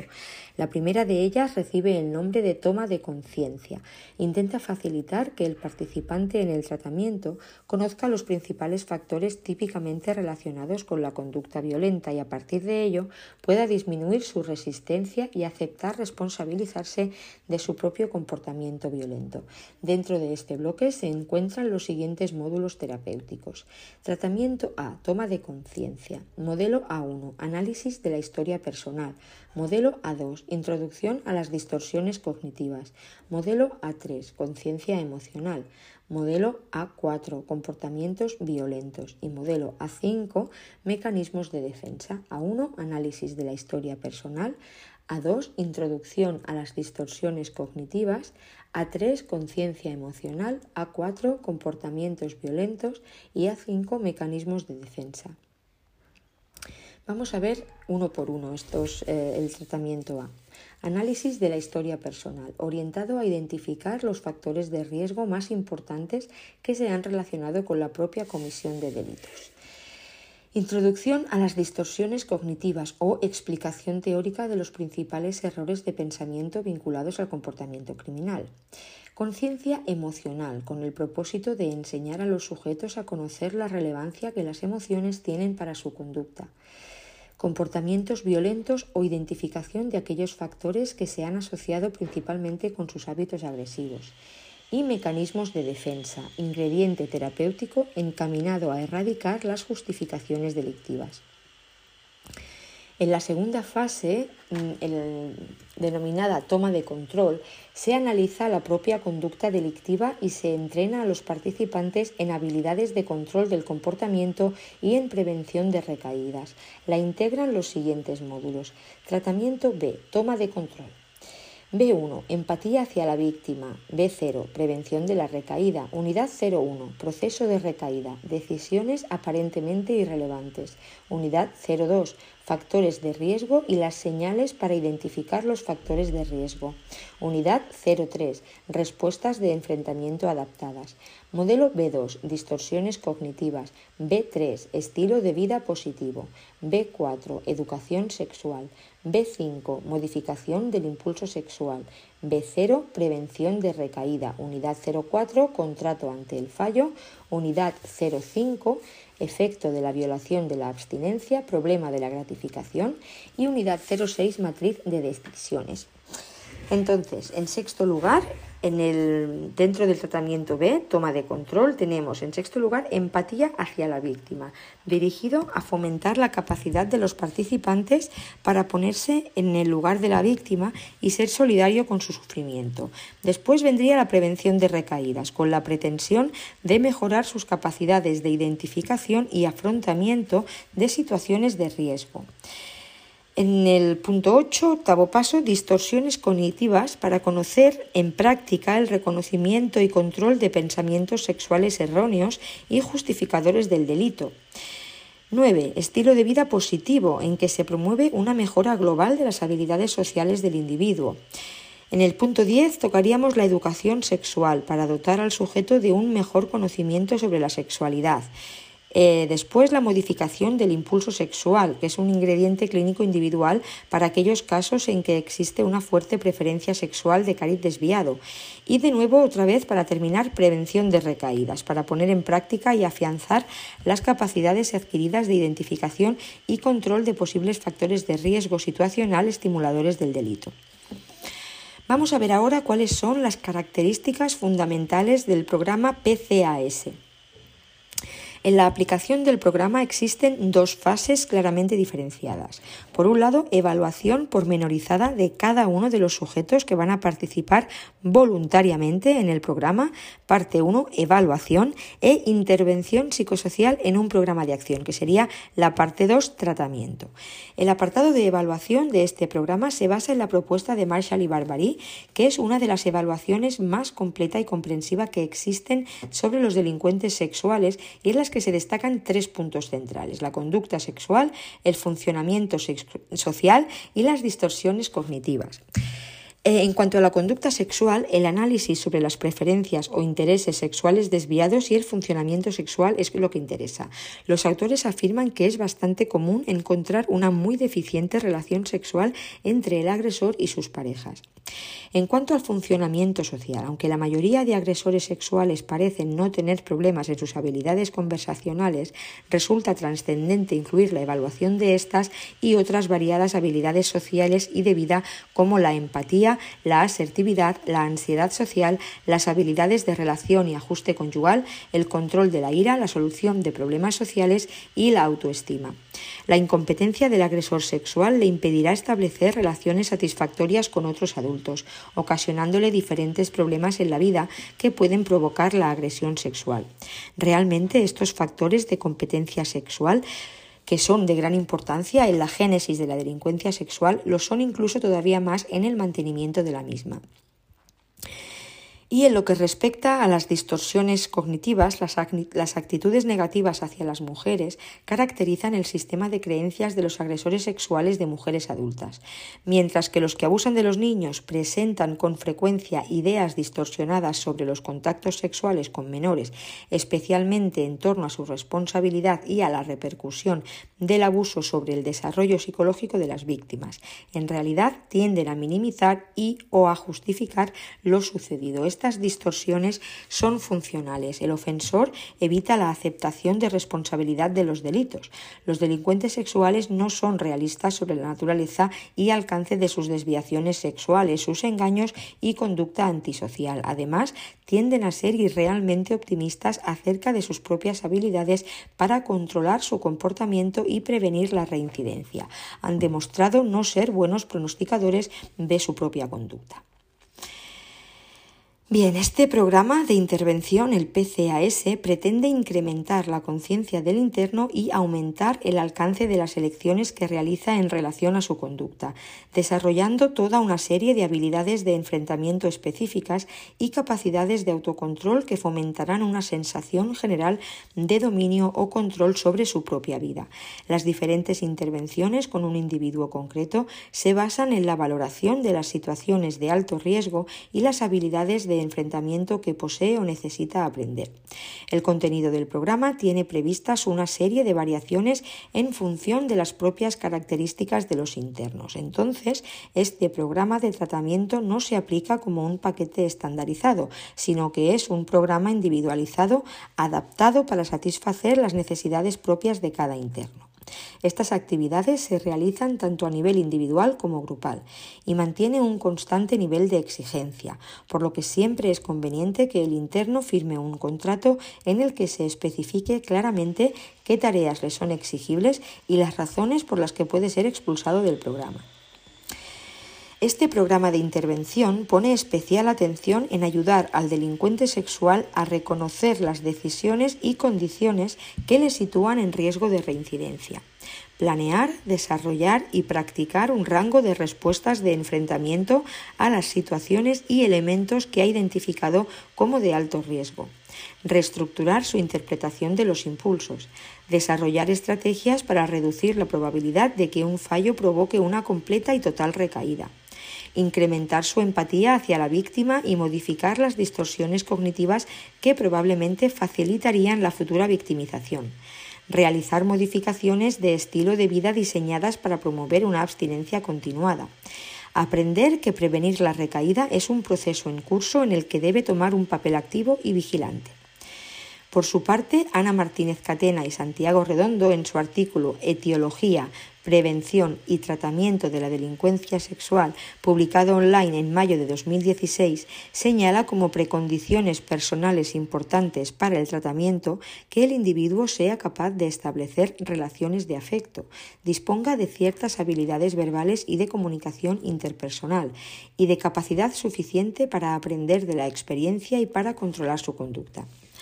Finalmente, cuando el individuo va a ser excarcelado, también es importante, como afirma Nichols 2009, para el éxito del tratamiento y la reducción del riesgo delictivo futuro, que el sujeto cuente con vínculos afectivos prosociales en los ámbitos familiar, laboral y social, a pesar de lo recomendable que resulta que los agresores sexuales participantes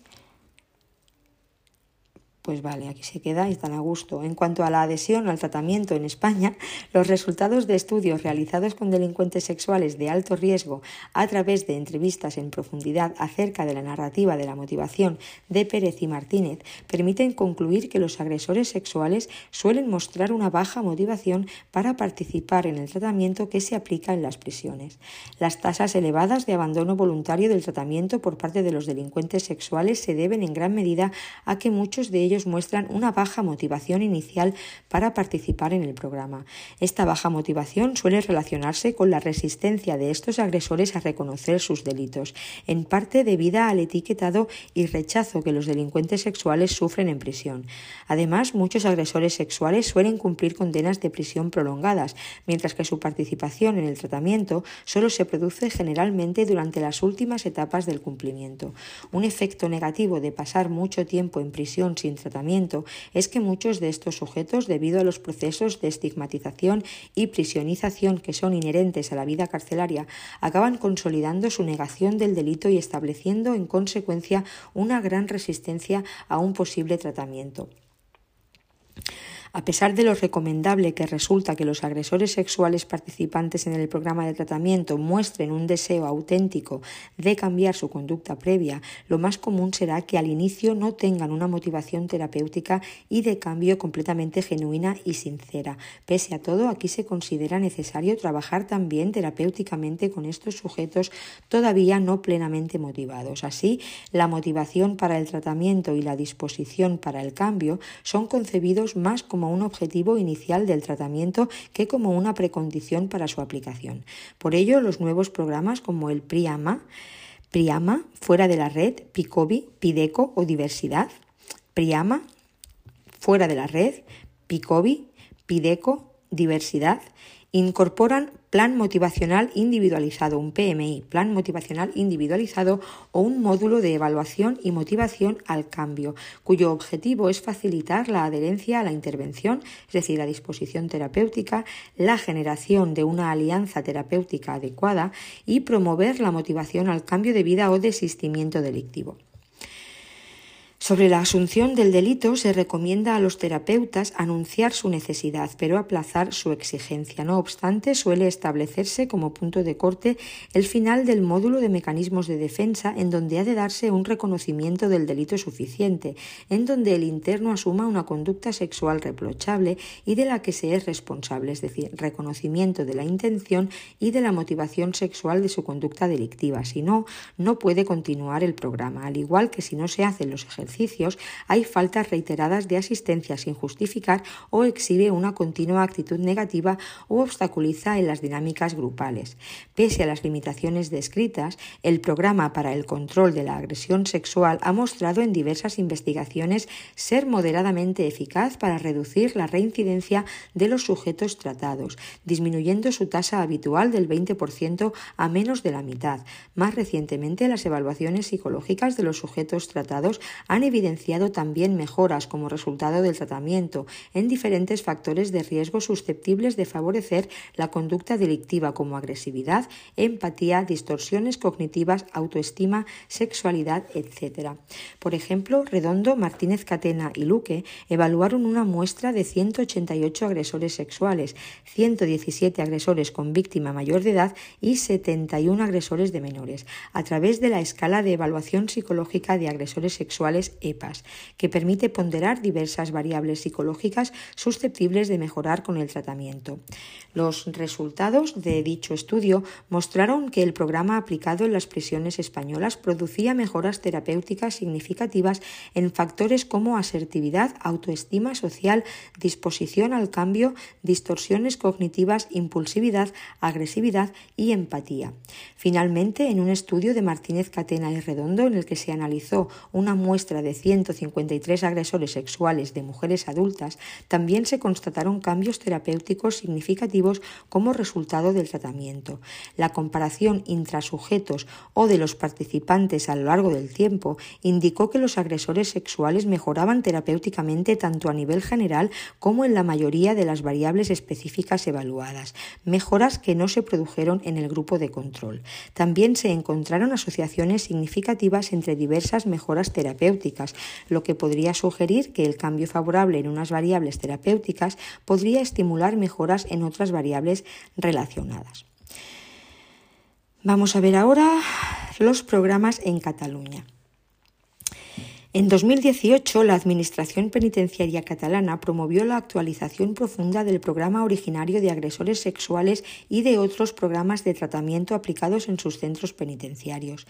Dicha actualización, encargada al Grupo de Estudios Avanzados en Violencia, tenía como propósito renovar y adaptar los previos programas de rehabilitación de las prisiones a la evolución de la propia realidad penitenciaria y los avances operados en materia de tratamiento y rehabilitación de delincuentes esta renovación se ha sustentado en dos pilares conceptuales fundamentales. El primero, el reconocido modelo Riesgo, Necesidades, Responsividad, RNR, de Andrews y Bonta, al que ya se ha aludido, por lo que se refiere en particular al programa de tratamiento de agresores sexuales.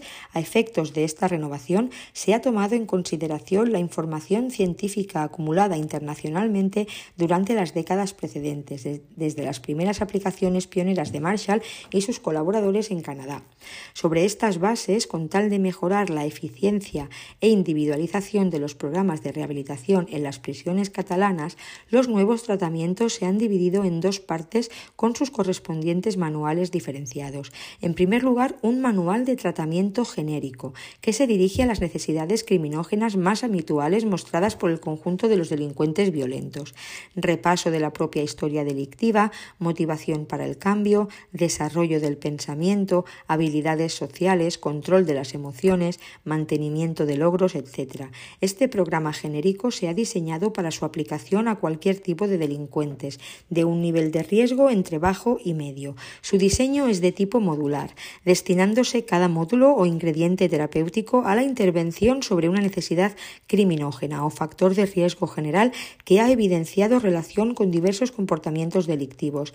Este diseño modular facilita la adaptación, ya que en este programa se trata de cambiar patrones de vida que están bien instaurados así como de modificar directamente el patrón excitatorio de la conducta sexual y las distorsiones cognitivas que sustentan la permisividad en la agresión sexual. Es comprensible que el tratamiento necesario sea intensivo y prolongado, con una estructuración temporal determinada, por lo que con las variaciones normales previsibles estimamos que sería conveniente que el programa se llevase a cabo en un periodo de 9 a 11 meses de duración con una estimación de tiempo de 3 horas por sesión y dos sesiones semanales. Bien, pues vamos a ver la selección, participación y adhesión al tratamiento. Esto lo vamos a ver en el siguiente punto la participación de los agresores sexuales encarcelados en el tratamiento que se desarrolla en las prisiones es por definición legal voluntaria. No obstante, dada la gravedad que tienen los delitos sexuales y el riesgo existente de que quienes los han cometido vuelvan a repetirlos en el futuro, es crucial favorecer que todos o la mayoría de los delincuentes sexuales participen en un programa de tratamiento. Por ello, uno de, los, uno de los propósitos iniciales de este programa es motivar a los sujetos para adherirse al tratamiento y asistir con regularidad y aplicación a sus sesiones. Ahora bien, la participación en el programa no puede nunca considerarse como requisito suficiente para obtener una progresión de grado o la libertad condicional, tal como nos recuerda el segundo apartado del artículo 66 bis de la LOGP, que exige un seguimiento y un aprovechamiento favorable del programa. Así pues, en la aplicación del programa se deberá valorar cuáles son los factores de riesgo que se incluyen en cada uno de los casos, de forma individualizada. De este modo, el programa de intervención deviene también en un estudio más pormenorizado de la progresión de cada uno de los internos participantes. Los candidatos a participar en el programa lo harán de forma voluntaria, conociendo con exactitud la finalidad y objetivos del proyecto y anulando todas aquellas expectativas irrealistas con respecto a su situación penitenciaria. Los participantes deberán reunir todos o parte de los siguientes requisitos. Ser varón, estar cumpliendo condena por un delito o más contra la libertad sexual recogido en nuestro Código Penal, estar próximo al tercer grado penitenciario o a la libertad condicional o excepcionalmente en espera de poder disfrutar permisos de salida frecuentes, tener entre 18 y 60 años, no tener causas pendientes, poseer un cociente intelectual superior a 80 y tener conocimientos básicos de lectoescritura, no sufrir ninguna enfermedad mental que podría alterar su propio funcionamiento dentro del programa, no padecer enfermedades físicas que puedan requerir asistencia médica especial y así repercutir en el curso del programa. La selección de los participantes comienza con la identificación y estudio de los internos que cumplen condena por delitos contra la libertad sexual. Se revisan los informes de prisión de aquellos internos que podrían participar en el tratamiento para determinar qué sujetos cumplen el criterio de elegibilidad del programa se realiza una sesión de entrevista con aquellos internos estudiados en la que se les explica con detalle el programa y se obtiene el consentimiento de los voluntarios. Un profesional clínico realiza también una breve entrevista de estatus mental con objeto de detectar cualquier desorden psicológico de los internos voluntarios.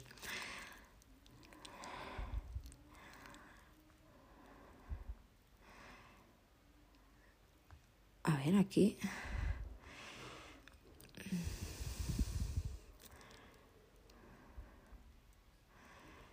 Es que me ha pasado una cosa graciosa ahora.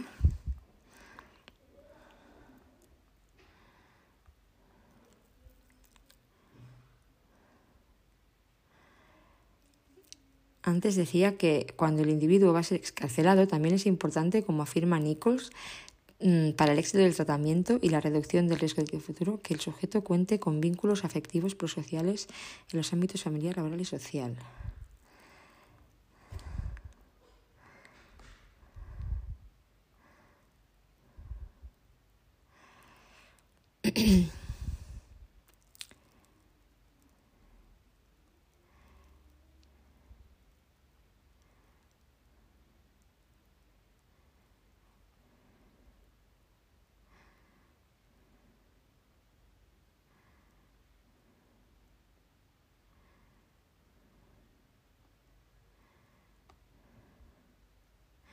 Esto no, no cuadra, no cuadra, pero bueno, vamos a... ¿Ves? Faltan dos páginas. La 26 y la 27.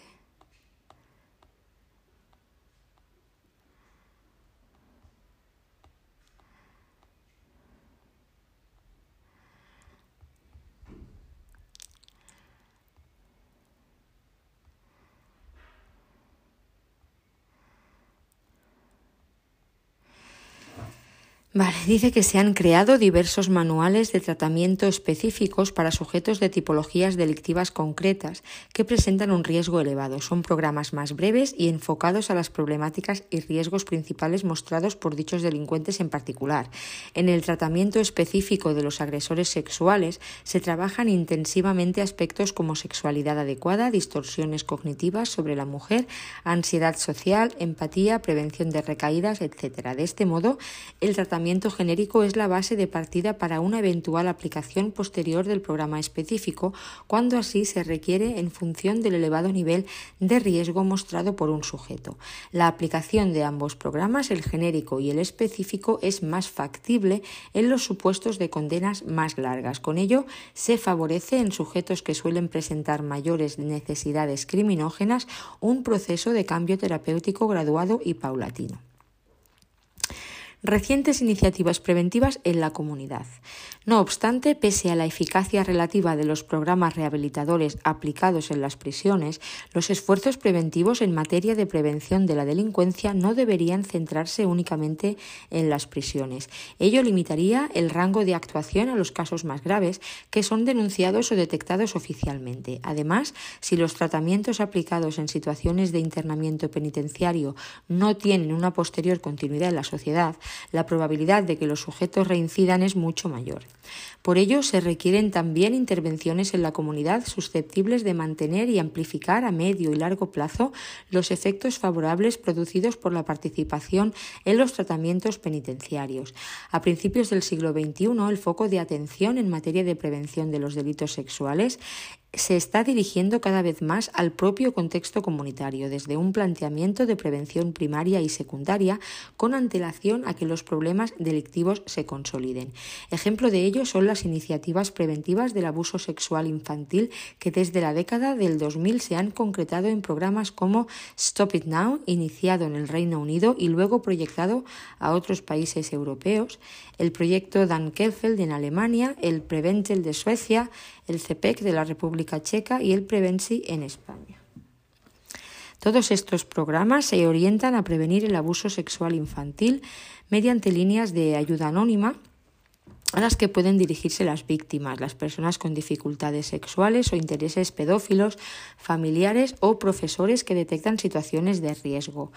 Estos servicios constituyen fuentes de recursos e información para auxiliar a quienes contactan con ellos en aspectos como consejos sobre una eventual denuncia, terapia para pedófilos, abstinentes, tratamiento de víctimas, protocolos de actuación para profesionales, formación especializada, etc.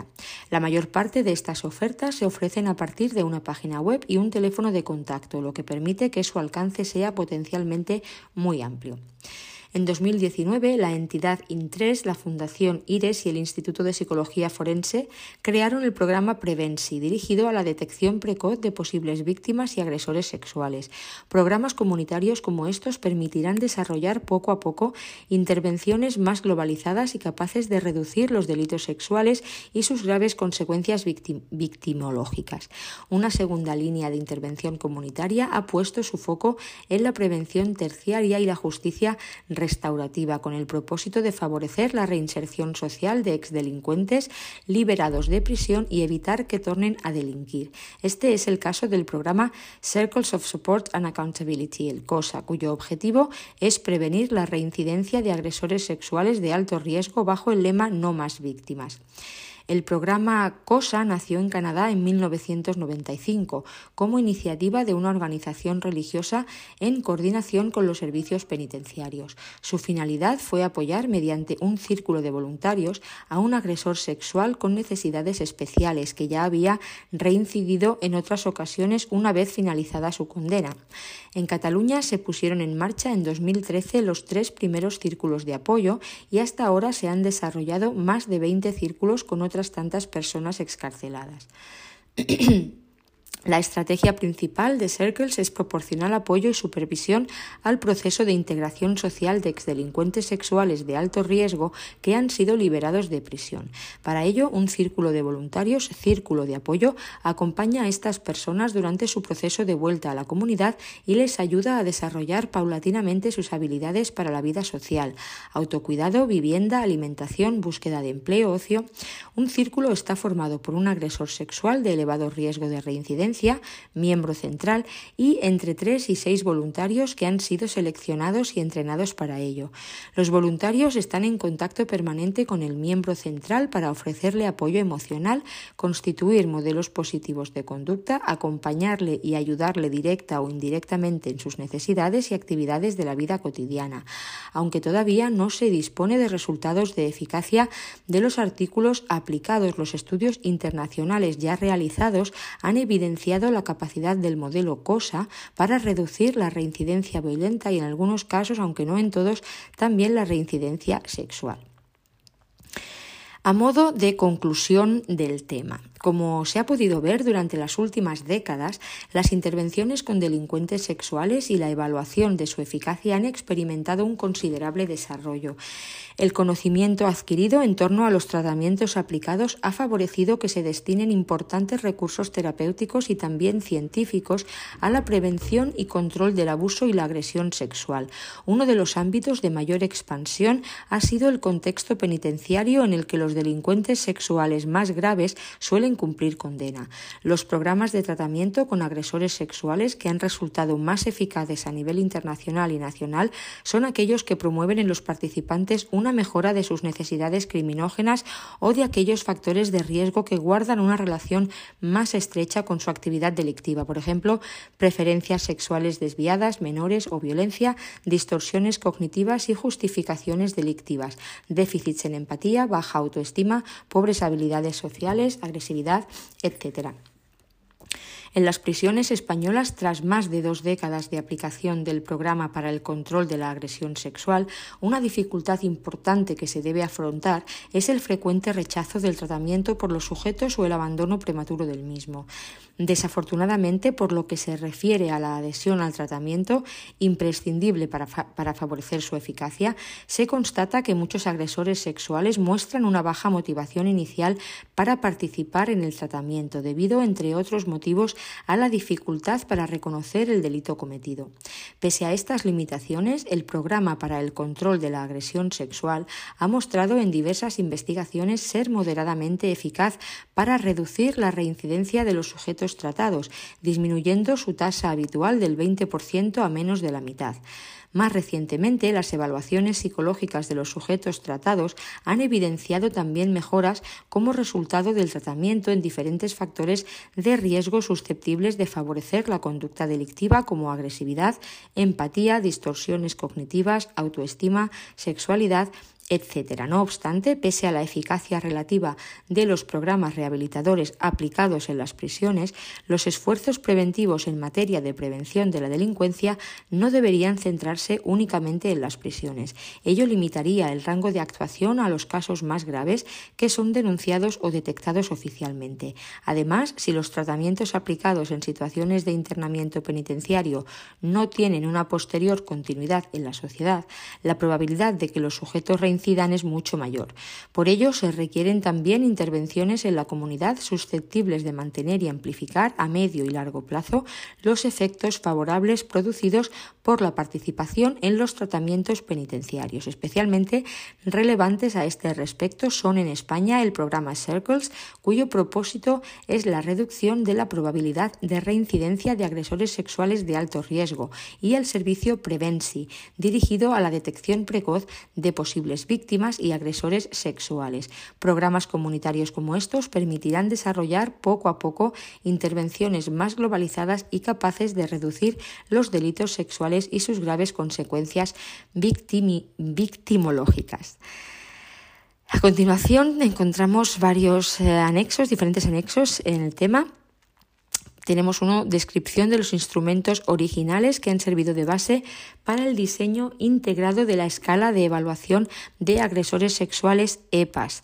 Después tenemos eh, el tratamiento de los delincuentes sexuales, extraído del Manual de Evaluación y Tratamiento de Delincuentes de Santiago Redondo, del 17. Esto vamos a dejarlo para su lectura.